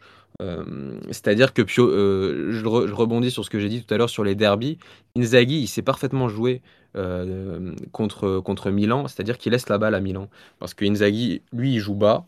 Il, sait très bien comment gérer tactiquement, défensivement. Et ensuite, c'est Lautaro qui joue avec, à l'époque, à l'époque Lukaku, maintenant Thuram, et des relais au milieu, et ça joue très vite. Et Milan, au final, ils ont vraiment du mal quand ils doivent jouer avec le ballon contre un bloc bas. Et au final, ils sont plutôt cohérents quand ils l'ont pas souvent le ballon. Alors, je vais pas dire ils aiment bien jouer avec 20%, pas du tout. Mais je pense que Milan, si tu leur laisses à peine 40% de possession, ils seront pas, euh, ils, seront pas euh, voilà, surpris et ils sauront quoi faire des, des 40% euh, du temps quand ils l'auront. Donc, et je sais que Luis Enrique aime beaucoup avoir le ballon. Donc ça aussi, ça va être intéressant à regarder. Ça va être un petit peu le côté euh, euh, une équipe qui veut l'avoir, une autre qui est forte quand elle ne l'a pas. À voir. Et c'est pour ça que tout à l'heure, je parlais des transitions avec Léao, Théo, Hernandez. Ah, Théo Hernandez et Léao, s'ils partent de loin, c'est aussi parce que le ballon, il est dans leur camp. Et si, euh, et si le ballon est dans leur camp et qu'après ça, ça fuse derrière chez Hakimi et Marquinhos, bah, ça peut être compliqué pour Paris. Bah, c'est marrant parce que nous, euh, on tient absolument à la possession au PSG, je crois qu'on est à 70% en moyenne en Ligue 1 hein, quand même. Euh, ce qui est un mhm. truc- je crois même 71, je disais, je crois, dans l'équipe tout à l'heure. Bon, c'est énorme. Ça va vraiment être très cliché entre un PSG qui veut la possession mais qui, qui l'utilise pas forcément très bien et une équipe Mm. du Milan qui au contraire ne va pas courir avec, à- après. Euh, Est-ce que ça va pas nous donner un match ping-ping, ping-pong, je sais pas. Bah, j'espère pas parce qu'en fait, Milan n'a pas non plus à gagner à jouer dans ses 20 mètres et à attendre que ça se passe. Parce que quand tu joues dans tes 20 mètres contre Paris, bon, bah, il y a des y a de fortes chances qu'au bout d'un moment, t'en prennes un. Moi, je pense que le. sans être trop, sans être trop cliché, je pense que Milan va, va pas tout faire pour aller chercher le ballon dans les, dans les pieds de Skriniar ou Marquinhos ou, ou, ou, ou chez vos milieux. Mais C'est pourtant je une pense qu'ils vont pas non plus- hein. C'est- Si tu Ouais, bah, je- PSG, je pense- aller chercher très haut. Non, mais après, après Giroud, vous connaissez, il va faire le pressing, hein, c'est pas, un- problème. En revanche, je pense que euh, là où Pioli va insister, ça va être dans les transitions, dans la première touche, dans la première balle après la récupération. C'est-à-dire que si, par exemple, je dis n'importe quoi, c'est Moussa qui récupère le ballon, je pense que l'idée, ça va être tout de suite de décaler sur Adli et Adli envoyer sur un, sur un ailier en diagonale, soit Rafa, soit Pulisic. Donc, euh, je pense que ça va être un petit peu ça le jeu du Milan mercredi. Euh, que ça va moins être on fait tourner avec Ma, avec Maignan, avec Tomori, Thio, parce que si tu fais ça et que tu laisses euh, et que tu laisses euh, le PSG prendre le contrôle de la balle et, peut-être venir te crucifier dans tes 20 mètres, bah, tu, peux ça, peut- ça peut être compliqué quoi. Ça peut être compliqué dès la 20e minute avec un score avec un score multiple. tu parles de score multiple, mais Milan Ligue des Champions a fait deux fois 0-0. C'est un hasard, c'est la conséquence d'une défense bien meilleure que l'attaque. Comment t'expliques ce double 0-0 qui est quand même euh, assez rare en Ligue des Ouais. Champions quand même? Bah, c'est assez rare. Et d'ailleurs, pour la petite stat, euh, Milan est sur 4 matchs de suite en Ligue des Champions sans marquer. Puisque les deux derniers matchs de Ligue des Champions, c'était les deux, c'était les deux derbies de, en demi-finale où Milan n'avait pas marqué. Donc 4 matchs de suite sans marquer. Je crois que j'avais vu passer la stat dans Et la attends. Gazzetta ou sur Twitter. et le but Mhm. précédent, si je me trompe pas, c'est Léao qui remonte euh, tout le terrain à Naples, non, en plus? C'est ça. Donc Si, un ouais, exploit ça. individuel hors norme, en fait, quoi. Ouais, Bon. c'est ça. Donc, euh, bon, après, c'était quand même euh, quart de finale et demi-finale. Après, euh, si tu marques, voilà, tu marques. hein. Ouais, non, non, c'est sûr, mais Voilà. Mais bref. T'as pas des mécanismes collectifs d'une attaque de très haut niveau sans être méchant, quoi, tu vois. Non. Non, non, c'est vrai que dès, que c'est un peu plus compliqué ou dès que le niveau de la Ligue des Champions ou face à une équipe anglaise, parce que les équipes anglaises n'ont pas réussi à Milan ces dernières années, c'est compliqué. Et, euh, pour revenir sur ta, question des deux derniers euh, 0-0 en Ligue des Champions, alors c'est un hasard oui et non. Euh, c'est un hasard oui parce qu'en fait le match contre Newcastle, pour ceux qui l'ont vu, Milan-Newcastle à San Siro, c'est un match où Milan doit gagner 10 fois, ils ont deux poteaux, ils ont vraiment beaucoup d'occasions. C'est un match où vraiment, si Milan gagne 2-0, c'est pas volé. C'est un match où, où le 0-0 est très surprenant. En fait, euh, il aurait dû avoir des buts, pour être plus, euh, plus concret. Il aurait dû avoir des buts dans ce match. Ensuite, le 0-0 contre Dortmund, c'est pareil, il y a des occasions de chaque côté. Je dirais que le nul est assez normal et logique, que ce soit 0-0 ou 1-1. Mais le 0-0, on va dire qu'il est beaucoup moins surprenant que celui contre Newcastle.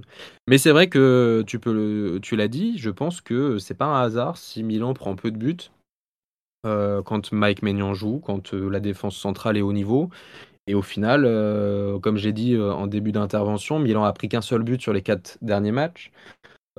Donc c'est pas rien. Ils en ont pas pris en Ligue des Champions cette saison. Après voilà, c'était pas du niveau euh, des attaquants du PSG, mais, euh, mais c'est une équipe qui a pas l'habitude de prendre des volets, hormis, et bien sûr je vous vois venir, hormis celle du derby qui s'est déroulée il y a, il y a maintenant un peu plus d'un mois et demi.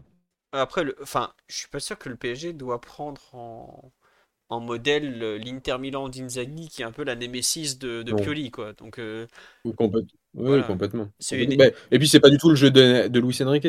voilà. ouais. Euh, voilà. Donc euh, c'est pas, pas comme ça que Paris va jouer, dans tous les cas, on le sait. Et Pioli d'ailleurs se prépare à jouer euh, différemment. Et, c'est très bien pour, pour nous, supporters, que ce soit pas un, un jumeau d'Inzaghi, parce que sinon ce serait déjà perdu. hein. Moi je suis un peu, très, un peu pessimiste et un peu défaitiste maintenant quand euh, les jours de derby, parce que je sais qu'Inzaghi va remporter l'ascendant psychologique et tactique sur Pioli. Et quand Pioli joue d'autres d'autres adversaires, d'autres entraîneurs, bah, j'ai un peu plus confiance parce que je sais que c'est un bon entraîneur, Pioli. Et je sais que euh, contre des équipes qui, qui aiment avoir la balle comme, euh, comme Luis Enrique aime l'avoir, bah, il y aura peut-être quelque chose à faire. Oui, l'an dernier, il avait été excellent là, sur la double confrontation avec Spalletti en quart de finale, par exemple, où il avait, il avait Exactement. totalement éteint le jeu, le jeu du Napoli, hein, malgré euh, 10 minutes Exactement. folles. euh, mais bon, c'est normal, c'est avec Mhm. des champions, euh, tu, tu jettes tout ce que Mhm. t'as, t'as, t'as une part d'irrationnel qui apparaît à ce moment-là. Ouais. Mais le PSG. Non, mais tu, tu, tu fais très bien de le dire. hein. Tu fais très bien de le dire. Un, ça, c'est un gros, bon- ça, c'est un super exemple de, d'un match que Pioli aime. C'est les matchs où tu vas laisser la balle, mais tu sais que tu vas être là quand tu vas la récupérer. Et, euh, et tu joues sur tes forces, c'est-à-dire la profondeur, c'est-à-dire euh, le duo à gauche, c'est-à-dire ta défense et ton gardien. Mais bon, pour ça, il faut pas que tu te troues, hein, parce que si tu te troues derrière, comme hier, euh, tu, ton, ton central il prend rouge à la 40e, bah, c'est plus le même match du tout. Quoi. Euh, oui, non, non, mais écoute, on dit sur live, vous m'avez bien hypé pour le match. Je sais que côté parisien, on voit le Milan AC comme un peu le, les restes de ce qu'il a été, parce que bah, tu peux pas nier, tu vois, que c'est. Je veux pas être méchant en disant que c'est une équipe aujourd'hui de- du second rang européen, alors que ça a Non, été. non, euh, complètement. Bah, d'ailleurs, d'ailleurs, Milan, euh, Milan était chapeau, euh, chapeau 3, il me semble, de la compétition en- au tirage au sort. hein, euh, C'est ça. C'était Ah, euh, chapeau 1 nous, chapeau 2 Dortmund, chapeau 3 vous, et chapeau 4 euh, Newcastle, Newcastle, c'est ça. qui est aujourd'hui le mieux placé finalement pour aller plus loin. Euh, Il n'y a pas effectivement l'image du, du grand Milan, mais quand on te cou- quand on t'écoute, quand on voit un peu, quand on passe en revue toutes les forces, toutes les faiblesses, on a quand même l'impression d'une équipe qui est qui va pas être bonne à prendre euh, mercredi soir. Et, toi, je te sens pas du tout. euh, bon, t'es un peu inquiet sur Calabria face à Mbappé, tout ça, parce que Mbappé, euh, surtout là, Mm. on a vu qu'il revenait euh, bien physiquement. mais on sent que Milan a ses chances et est capable d'aller chercher un, un gros résultat à l'extérieur malgré tout, non? Oui, oui, non, c'est c'est vrai. Je pense que Milan est sur la bonne voie par rapport aux, dix dernières années. Mais on l'a vu, Milan a gagné le Scudetto il y a deux ans en pratiquant un jeu assez intéressant.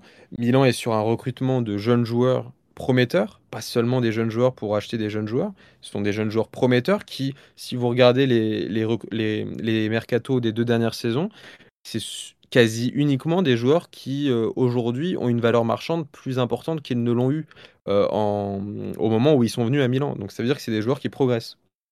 Moi, j'ai pas vraiment de doute sur, euh, sur les recrues de cet été qui vont progresser, à part du Jovic qui lui est voué à rester qu'un an, hein, comme Origi l'année dernière.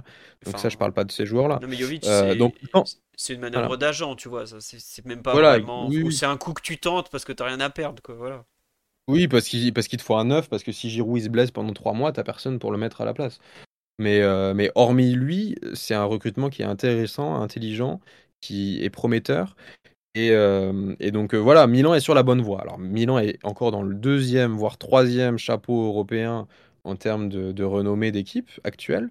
Mais Milan est sur la bonne voie. Milan est pas largué au classement en Ligue des Champions parce que si, mettons, demain, euh, mercredi, il y a un, un résultat au Parc des Princes, Milan sera dans les deux premiers.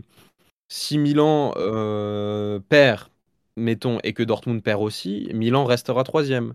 Ce qui n'est pas non plus encore euh, si décevant que ça pour une équipe qui est chapeau 3 et qui tombe sur Paris, Dortmund et Newcastle. Oh, non, Donc, non, non, ouais.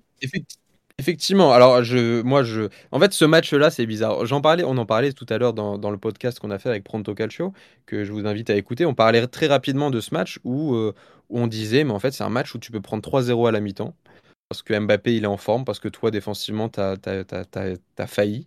Mais c'est un match également où Paris peut être, euh, peut être assez, assez défait euh, par rapport aux points forts du Milan qui sont, euh, qui sont la profondeur, qui sont les AO, etc.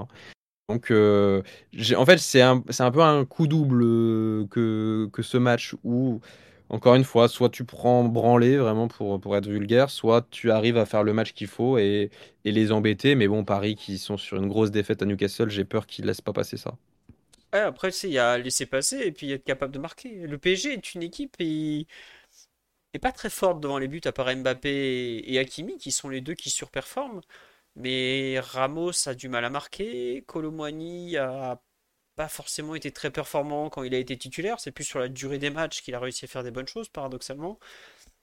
Milan a de quoi gêner Paris. Alors, ce qui peut arriver de pire pour Milan, c'est peut-être de prendre un but d'entrée Ah oui, et de se retrouver le cul entre deux chaises, à se dire ah, est-ce qu'on attaque pour Ouais. égaliser, mais on laisse euh, 40 mètres derrière nous à Mbappé, ou Mhm. euh, on doit défendre, on, on reste dans le plan et bah, Paris va faire tourner le ballon jusqu'à l'usure, l'usure, l'usure.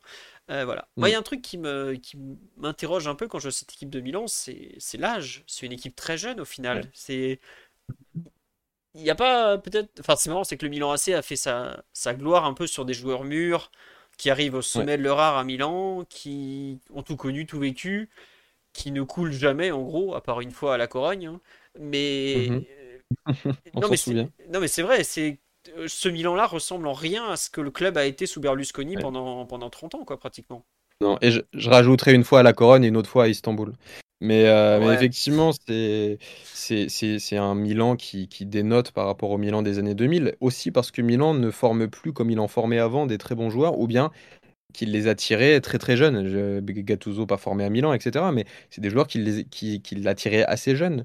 Euh, aujourd'hui, je pense que le football, pour paraphraser un grand, le football a changé parce que tu peux plus attirer euh, pour, euh, pour peu d'argent des joueurs prometteurs comme c'était le cas avant. Donc il faut essayer de se renouveler, il faut essayer d'aller chercher des joueurs qui ont peut-être une plus faible valeur marchande à l'étranger. Euh, on sait qu'en Italie, il y a le, le Decreto Crescita qui, qui te permet d'avoir des joueurs étrangers en les payant moins cher que tes Italiens. Donc euh, forcément, ça, quand on est dans, dans un marché euh, des transferts assez euh, Mondial. très, très libre, on va dire, eh ben, ça te force à aller acheter des joueurs étrangers. Donc euh, voilà, Milan est sur la bonne voie, on dira, et, euh, euh, avec une moyenne d'âge assez faible, hormis Giroud qui lui euh, l'a fait augmenter, l'a fait grimper, le reste c'est des jeunes joueurs. Ouais. Non mais ouais, c'est c'est bon, C'est assez inhabituel, on va dire. Euh, Mm. On va faire un peu la compo du PSG en vitesse. Daryl, t'es toujours là? Tu... Parce que t'as pas ouvert le micro depuis bientôt 45 minutes. C'est bon? Ouais, ouais, toujours là. J'écoutais religieusement. Non, mais ouais, c'est- toujours là. C'est intéressant parce qu'en fait, le Milan AC, tu, tu reconnais les titres, euh, tu reconnais la grandeur, euh, Kaka, Shevchenko, tout ça, mais c'est vrai que l'équipe actuelle, la Serie A est pas très très populaire en France désormais. Il y a, enfin Mm. aujourd'hui, c'est la première ligue hein, qui phagocyte euh, le temps d'antenne euh, du football européen. Même en Italie, j'imagine que c'est ça. Enfin, c'est partout pareil. hein. Oui, Euh, c'est ça partout, c'est ça. voilà. Euh, on nous dit le banc du Milan, ça vaut quoi? Mais il vous l'a dit, euh, Raphaël, au début, qu'il y a des bons joueurs capables de rentrer en jeu, ce qui n'était pas le cas l'an dernier. Donc, euh, pas non plus des, méga cracks, mais des bons joueurs euh, capables de, de prendre la suite. Côté PSG, donc, comme je disais, bah, euh, Donnarumma dans les buts. Donnarumma qui va rejouer contre son ancien club. C'est quand même la première fois depuis son départ. Mais c'est. Exactement, et qui va, et qui va être bien accueilli à San Siro s'il Voilà. ne prétexte pas une blessure. Oh bah j'espère pas. hein. Non mais c'est vrai que pour lui le, le match un peu clé c'est plus Milan PSG que PSG Milan tu vois dans le fond. C'est Mm. Bah, je pense que si si vous avez été choqué de certains retours par le passé genre Barcola à Lyon il y a quelques semaines Donnarumma à Milan ça va être extraordinaire. Ah vraiment là Ah, le- ça va être magnifique. ouais, Ça va être magnifique. Et en, et en Italie, et d'ailleurs dans le même stade, euh, une semaine après, on aura Luca, même, même pas une semaine après, une semaine avant, on aura eu le retour de Lukaku euh, avec la Roma à, à Giuseppe Meazza avec l'Inter. Ça, ça va être très très beau aussi. ça promet énormément. Euh, Donnarumma bah y- je est-ce que la la Curva Sud ira jusqu'à faire un, un tifo anti-Donnarumma? Je, je sais pas mais ils en seraient capables pour le Mm. coup. Ah, Ouais, ils en seraient capables. Ils en seraient capables. Ils en avaient fait un sur, euh, sur un ancien Parisien. Ils avaient fait un sur euh, Leonardo, si vous vous souvenez. Je me souvenais Avec, plus de euh, celui-là, mais. Ah bah, ils avaient fait un beau tifo en le déguisant en Judas. Oui, ah oui, quand avait il avait rejoint- signé, entraîneur de l'Inter, c'est ça? Exactement, il avait signé à l'Inter.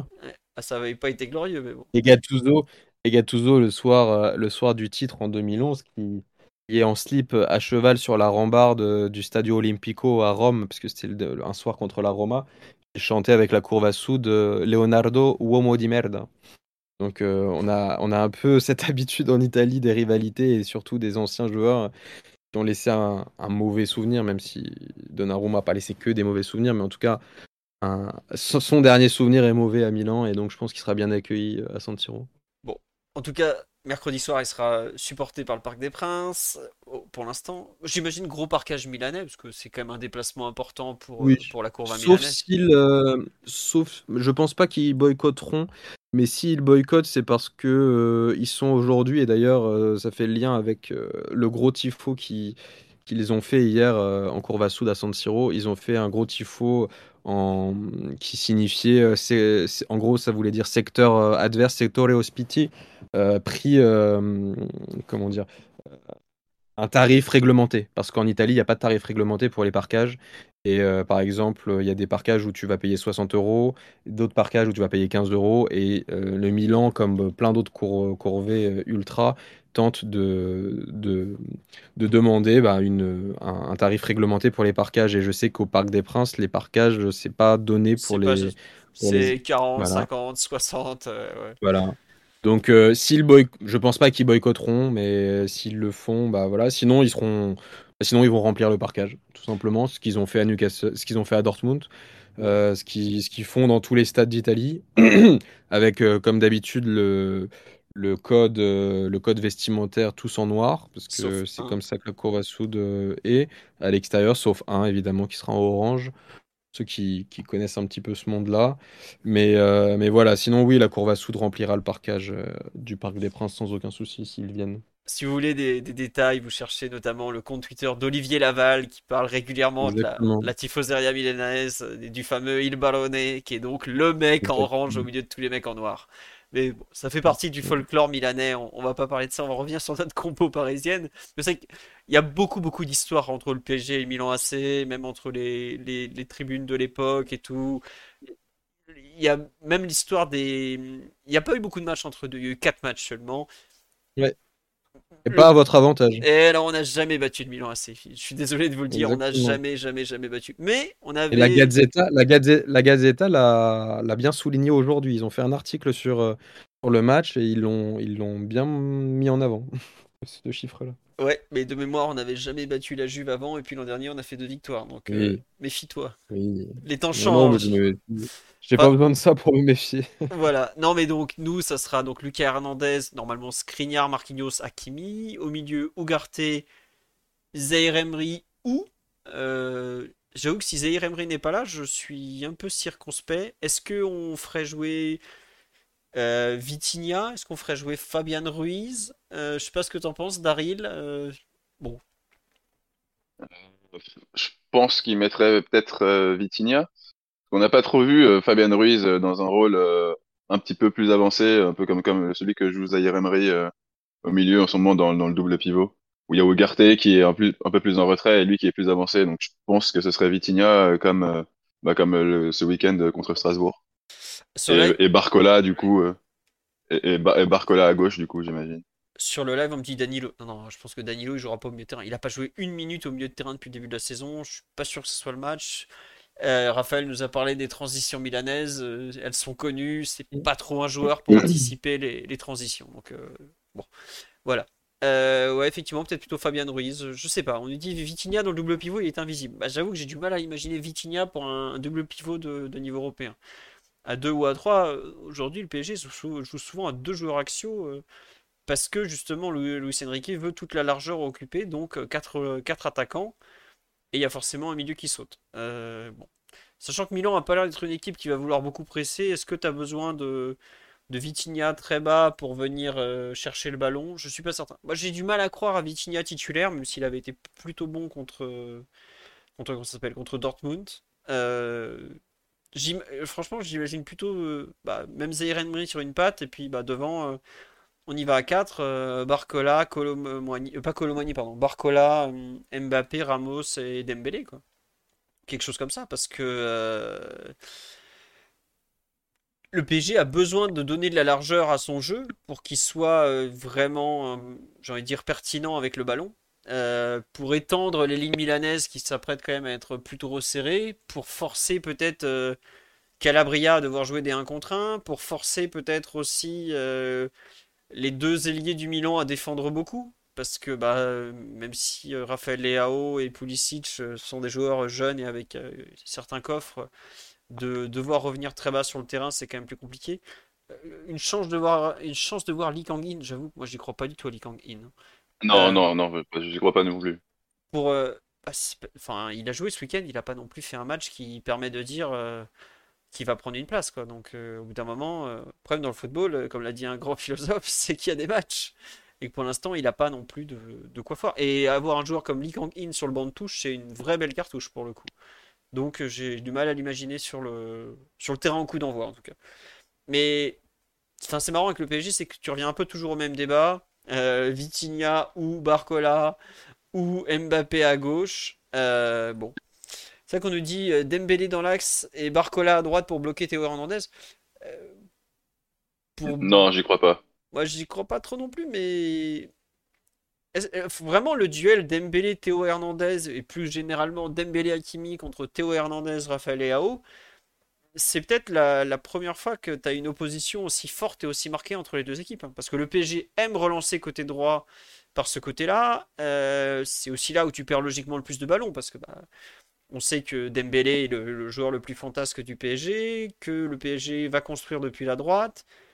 Euh, si tu perds le ballon là, forcément, tu lances les deux spécialistes du contre euh, version Milan.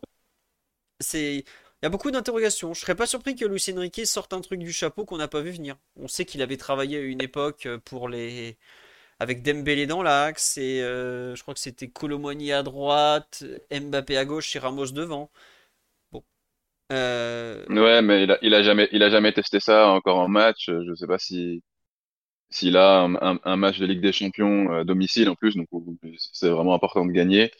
S'il tenterait euh, ce, coup-là euh, dans ce contexte-là, ça me paraîtrait euh, pour bloquer en plus l'adversaire. Enfin, je, je vois, je vois mal Luis Enrique. euh, enfin, je pense qu'il va plus essayer d'appuyer. À mon avis, il va plus se dire que bah, justement dans- sur ce côté, euh, il, il peut appuyer dans le dos de, de Théo Hernandez. Il va plus miser sur la force du, du PSG que et pour tenter de, de leur faire mal, à mon avis, que euh, qu'essayer de couvrir pour ne pas pour pour, limiter euh, l'influence de du duo Théo Hernandez, Raphaël Leao. Enfin, je pense. Hein. Ouais, non, mais c'est vrai que, comme tu dis, quand on voit à quel point il a confiance dans ses joueurs, parfois même à tort, hein, parce qu'il y a des fois il a trop confiance en eux, je trouve. C'est beaucoup plus logique qu'ils disent, bah écoutez, eux ils ont ça, bah nous on a ça, et on reculera pas, quoi. Il a quand même, il a quand même un côté borné, euh, Lucien Riquet. On peut pas lui enlever ses compétences. Ah oui. Voilà, mais il croit en ses idées, et si tu crois pas en ses idées, il va t'aider à y croire, jusqu'au moment où tu changes d'avis. Donc, euh, voilà. Euh, moi, je, m'attends vraiment, enfin, je serais pas du tout surpris. Il aime vraiment beaucoup Bradley Barcola, je pense. Et si Barcola sort au bout de 60 minutes ce week-end, il y a peut-être un peu une idée derrière la tête quand même, quoi. Pour pas l'épuiser. Et je pense pas que Barcola, s'il est titulaire, ferait tout le match, parce que c'est un joueur qui, donne beaucoup défensivement aussi. Il faut pas l'oublier. Hein. Barcola, défensivement, il se donne énormément. Et il perd un peu en lucidité offensivement. Mais s'il peut avoir euh, une heure de Barcola à travailler euh, l'arrière droit, que ce soit Calabria ou, ou Kaloulou, hein, qui, Kaloulou qui, manque de rythme, hein, faut pas l'oublier. Raphaël l'a dit, il revenait de blessure tout à l'heure. Il a joué, je crois, c'est la dernière demi-heure euh, dimanche soir contre la Juve, c'est ça, Raphaël? Ce bon Pierre? Oui, Pierre, il est rentré, il est rentré en jeu. non, plus que, plus que 30 minutes, parce qu'il est rentré à la place de, de, Pulisic quand, euh, quand il avait pris rouge et il a ah pris rouge à la 40e. Donc, oui, donc il a joué, donc il a joué quasi. Il a joué quasi une mi-temps, voire plus avec les, les, arrêts de jeu. Ouais, Ok. Non, je le voyais. Euh, J'avais oublié que c'était lui qui avait remplacé euh, Pulisic. Je, je, croyais que c'était un autre. Euh, mais bon. Voilà. Côté PG, il y a quand même pas mal d'interrogations. J'avoue que on va attendre la conférence de presse de Lucien Riquet. On va voir à quel point, enfin comment il est orienté, parce que on arrive globalement à savoir à peu près ses intentions malgré tout. Il a, il tente pas trop de les cacher. Euh, il est quand même très direct dans l'ensemble. Je, enfin, on voit à quel point il soutient Dembélé. J'ai du mal à imaginer Dembélé remplaçant d'un coup, même s'il a fait une entrée vraiment catastrophique contre Strasbourg. bon, j'avoue que est-ce que à, quel point il va vouloir la possession, à quel point il va être en mesure à certains moments de dire bon, est-ce qu'on joue pas un peu plus le contre si on arrive à ouvrir le score? Parce que on l'a vu en début de saison, euh, le PSG qui jouait le contre avec euh, Dembélé et Mbappé, ça peut aller très très vite. Lens a explosé comme ça, Lyon a pris une rouste comme ça. Il y a de quoi faire quoi. Euh, bon. J'avoue que je suis un peu dans. Je sais pas, Daryl, toi de ton côté, qu'est-ce que tu imagines? Plutôt Barcola, plutôt Vitinha? Ouais, moi, moi je, vois je vois plutôt Barcola. Et euh, donc bah, Vitinha éventuellement si Zaire Emery n'est pas là, mais je pense que sinon il sera il sera remplaçant. Et euh, donc je vois plutôt ouais le le 4 le 4-4-2 ou 4-2-4 euh, euh, et euh, voilà avec Barcola. Je sais pas si il a il a pas encore été titularisé en Ligue des Champions, il me semble. Non. Euh, donc, ouais. Il a beaucoup joué à Newcastle, il a joué une grosse demi-heure parce que Colomboigny était passé complètement à côté. Donc, ouais, euh, ouais, bah, donc, euh, ouais, bah, mais donc, ouais, donc c'est peut-être le, bon moment pour lui, pour sa première titularisation à, domicile. Parce que, à mon avis, bon, il répétera pas l'expérience euh, Colomboigny à gauche. Donc, euh, je pense que ce sera, ouais, ça, ça se joue. à mon avis, les incertitudes, ouais, c'est Barcola, Vitinha, et je penserais plutôt pour Barcola. Et du coup, en pointe, Ramos, Colomboigny. Ramos Mbappé plutôt. Non, enfin, je veux dire, ah en, termes d'incertitude, mais du coup, ça jouerait une place qui se jouerait entre les deux. Mais donc, oui, Mbappé, évidemment, euh, titulaire, et, euh, et, je pense que Ramos euh, l'accompagnera aussi. D'accord. moi, je pense que Barcola aussi a marqué des points contre Strasbourg dans sa relation avec Mbappé. On voit que les deux se cherchent et que ça colle un peu entre eux. Il y a beaucoup de vitesse, il y a beaucoup de dribble, il y a. Il y a des bons. Barcola est un joueur qui se déplace formidablement bien. Moi, j'avoue que quand il a signé, je trouvais qu'on avait payé très cher. Mais plus je le vois jouer, et plus je comprends ce que Luis Enrique il aime chez lui. Euh, tactiquement, il est, il est appliqué, physiquement, il est dur au mal. Il, me rappelle un peu Luis Enrique à ce niveau-là d'ailleurs. Luis Enrique, pour ceux qui l'ont pas vu jouer, c'est un joueur qui, qui y allait, hein, et qui n'était pas un rigolo. Il hein. faut, bien se rendre compte de ça. C'était un milieu offensif, ailier. Enfin, il a joué pratiquement à tous les postes. Il a même joué arrière gauche. Mais c'était un mec qui allait au mastic, hein, qui avait pas peur de ça. Et je pense qu'il se reconnaît un peu dans ce Barcola. Euh, joueur qui se déplace bien, intelligent, euh, complet. La, façon dont il en parle, ça se voit que c'est un joueur qui aime bien. Et je serais pas surpris que tu lui donnes euh, un peu les clés du, côté et lui dises bah écoute, euh, avec Mbappé, tu fais exploser Calabria, tu te débrouilles que ce soit Calabria ou Calulu. C'est dans ce genre de match où tu vas peut-être gagner ta place et aller à l'Euro en fin de saison parce que c'est aussi un peu voilà quoi. Donc, il y a quelque chose qui peut être fait de, bien concernant ce, côté-là. parce que bah, clairement, c'est le point faible de Milan et tu as, quand même envie d'en profiter un minimum si t'es pas trop bête. Quoi. Voilà. Sur les autres points, les, bon, les clés du match, on en a déjà parlé indirectement. Il y a quelque chose que tu veux sur lequel tu veux revenir, Daryl, ou pas? Ou on a à peu près fait le tour de, de la composition ouais, je pense... tout ça Ouais, je pense qu'on a fait à peu près le tour de, des questions qu'il y a dans le 11, des, points forts et points faibles de chaque équipe, un peu des clés du match. Bon, bah voilà. Raphaël, est-ce que tu veux rajouter quelque chose? Oui, on t'écoute. Ben, écoutez, je pense qu'on a, comme vous l'avez dit, fait très bien le tour de, de, la question. Que vous avez été assez complet sur, sur Paris aussi, ce qui est assez intéressant pour moi parce que, parce que ça me permet de, de réfléchir au match un peu plus, euh, de manière plus complète. Euh, Qu'est-ce que je peux dire bah, que déjà, je pense que le match va être assez intéressant à, voir, qu'on va pas s'ennuyer.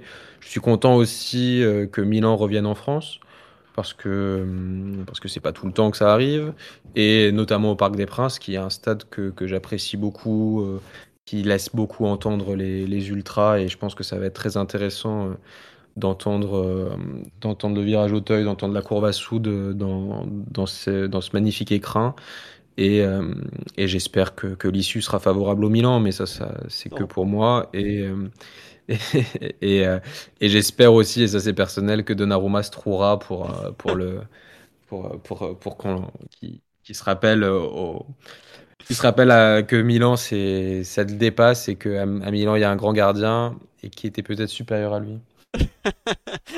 Allez mec, tu vas nous donner l'argent du transfert. Tu le sais pas encore, Digio, mais tu vas nous donner de l'argent. On veut au moins les primes de la victoire.